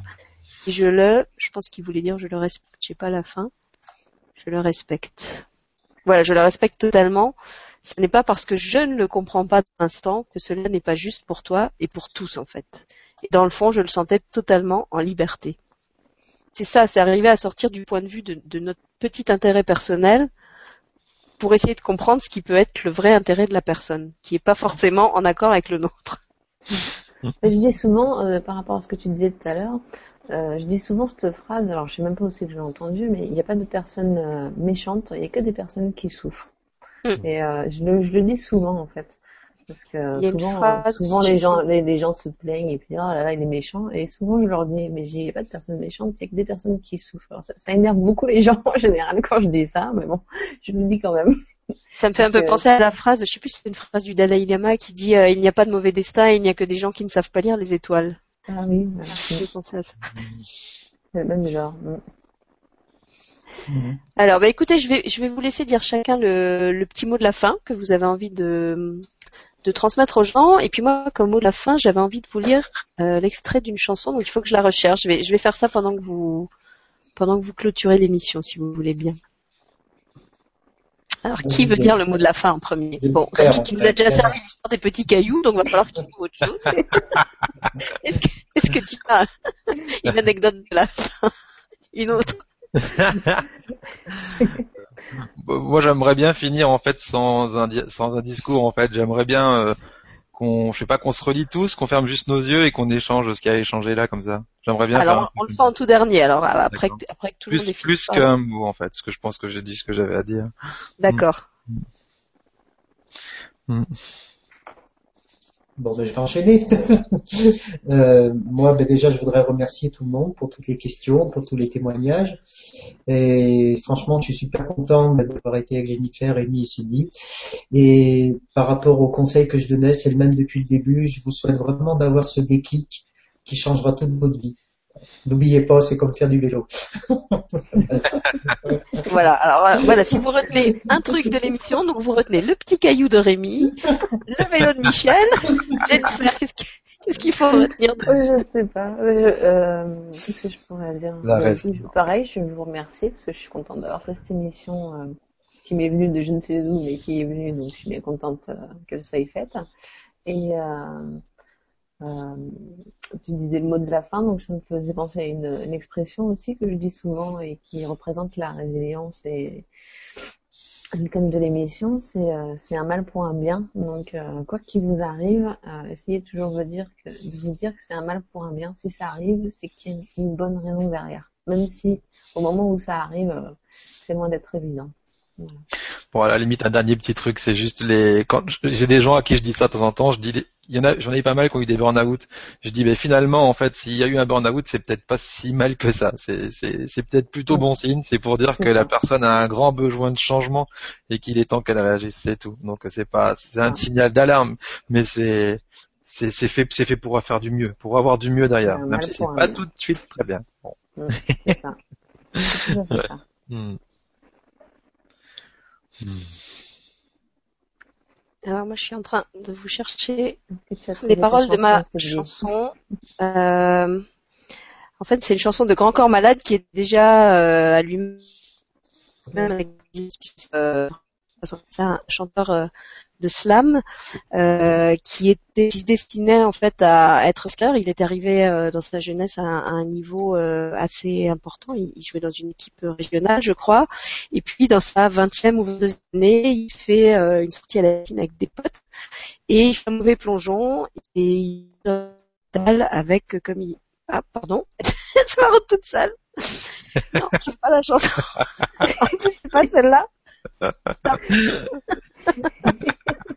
Excellent. Grand corps malade sort de C'est l'heure d'aller au dodo. il plonge dans la piscine et il se réveille avec, comme il dit dans une de ses chansons, euh, une moelle épinière en papier mâché. Il est quasiment euh, paralysé, il peut plus du tout se lever. Donc il comprend que sa carrière de basketteur est complètement fichue. Les médecins lui disent euh, de toute façon il remarchera jamais. Et aujourd'hui, si, il remarche avec une canne, mais il remarche et entre-temps, il y a le slam qui est arrivé dans sa vie. Et euh, donc il fait des, des, chansons avec des textes que je trouve magnifiques et dont une que, que j'aurais bien aimé vous lire, mais que je ne retrouve pas. Alors je vais, je vais la citer de mémoire et, et, je lui demande pardon si, si je me forme. Euh, c'est une chanson qui s'appelle Mental, où il parle des gens qui ont un mental de résistant. Et il y a un passage de, de, de ce texte que j'aime beaucoup où il dit euh, Je crois qu'on a tous une bonne étoile, sauf que des fois elle est bien planquée. Euh, il faut faire trois fois le tour du ciel pour aller les débusquer alors je ne sais plus comment il, le dit, il dit quelquefois, euh, tu as, l'impression que tu tournes en rond, mais en en attendant tu marches et pendant avance et c'est ça qui est important. Voilà, il, le dit beaucoup mieux que je ne le dis ce soir parce qu'en plus dans son texte ça rime. Allez chercher le, le texte ou la chanson sur euh, sur YouTube ou sur internet, ça s'appelle euh, Mental ou un mental de résistance. C'est ça le, le titre, c'est vraiment une, une, très belle chanson et j'aime bien cette, cette idée des étoiles euh, qui parfois sont cachées par les, nuages, les nuages noirs et et qui sont là quand même et, et qu'on cherche et qu'on trouve pas, mais en attendant, euh, tant qu'on les cherche, ça ne pas d'être là. Voilà. Hmm. Donc il vous reste les étoiles dans le nuage noir, le petit vélo, le caillou, le caillou et le Rubik's Cube de Jennifer. et vous repartez avec le pack complet de la résilience. Est-ce qu'on peut finir par un petit échange alors? On se fait un petit échange. Bien sûr. Est-ce que tu veux que je mette le Alors on vous a pas expliqué si l'image qui était au début, c'est l'image d'un phénix qui a été peint euh, par la femme de, de Rémi Guyon, Adeline, euh, bah, qu'il avait choisi comme mascotte d'ailleurs pour cette émission. Donc si tu veux, je le remets en partage d'écran et puis euh, on peut faire le, on peut faire notre petit temps de re reliement, je sais pas comment appeler ça, de, de ralliance, voilà. Ouais, c'est ça. Petit temps de ralliance euh, en regardant. Eh ben non, elle veut pas venir. Donc apparemment, c'est nous qui devons. D'accord. Devons rester à l'écran. Parce que ce que j'aime bien avec ça, c'est qu'on cherche à rien faire d'autre, que euh, on va le faire juste comme ça, juste en gros, quand on commencera, on fermera nos yeux, puis on émet juste l'intention d'échanger ce qu'on a échangé tous ensemble. Puisque pour moi, on est tous, euh, des, on est tous de la même source, on est tous individualisés, ok, et du coup, on a tous quelque chose de magnifique à apporter, quoi qu'on amène.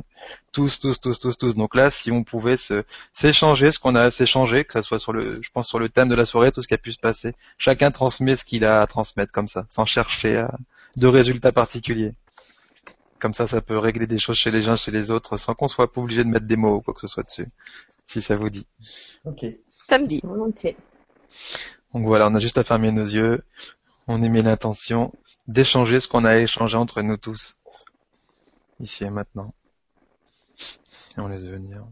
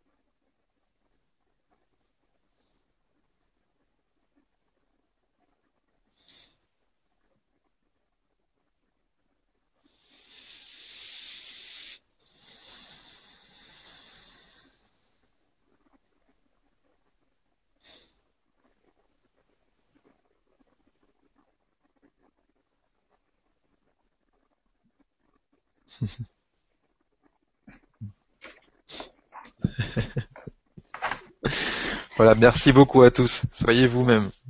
C'était la Vibra Capsule spéciale Phoenix.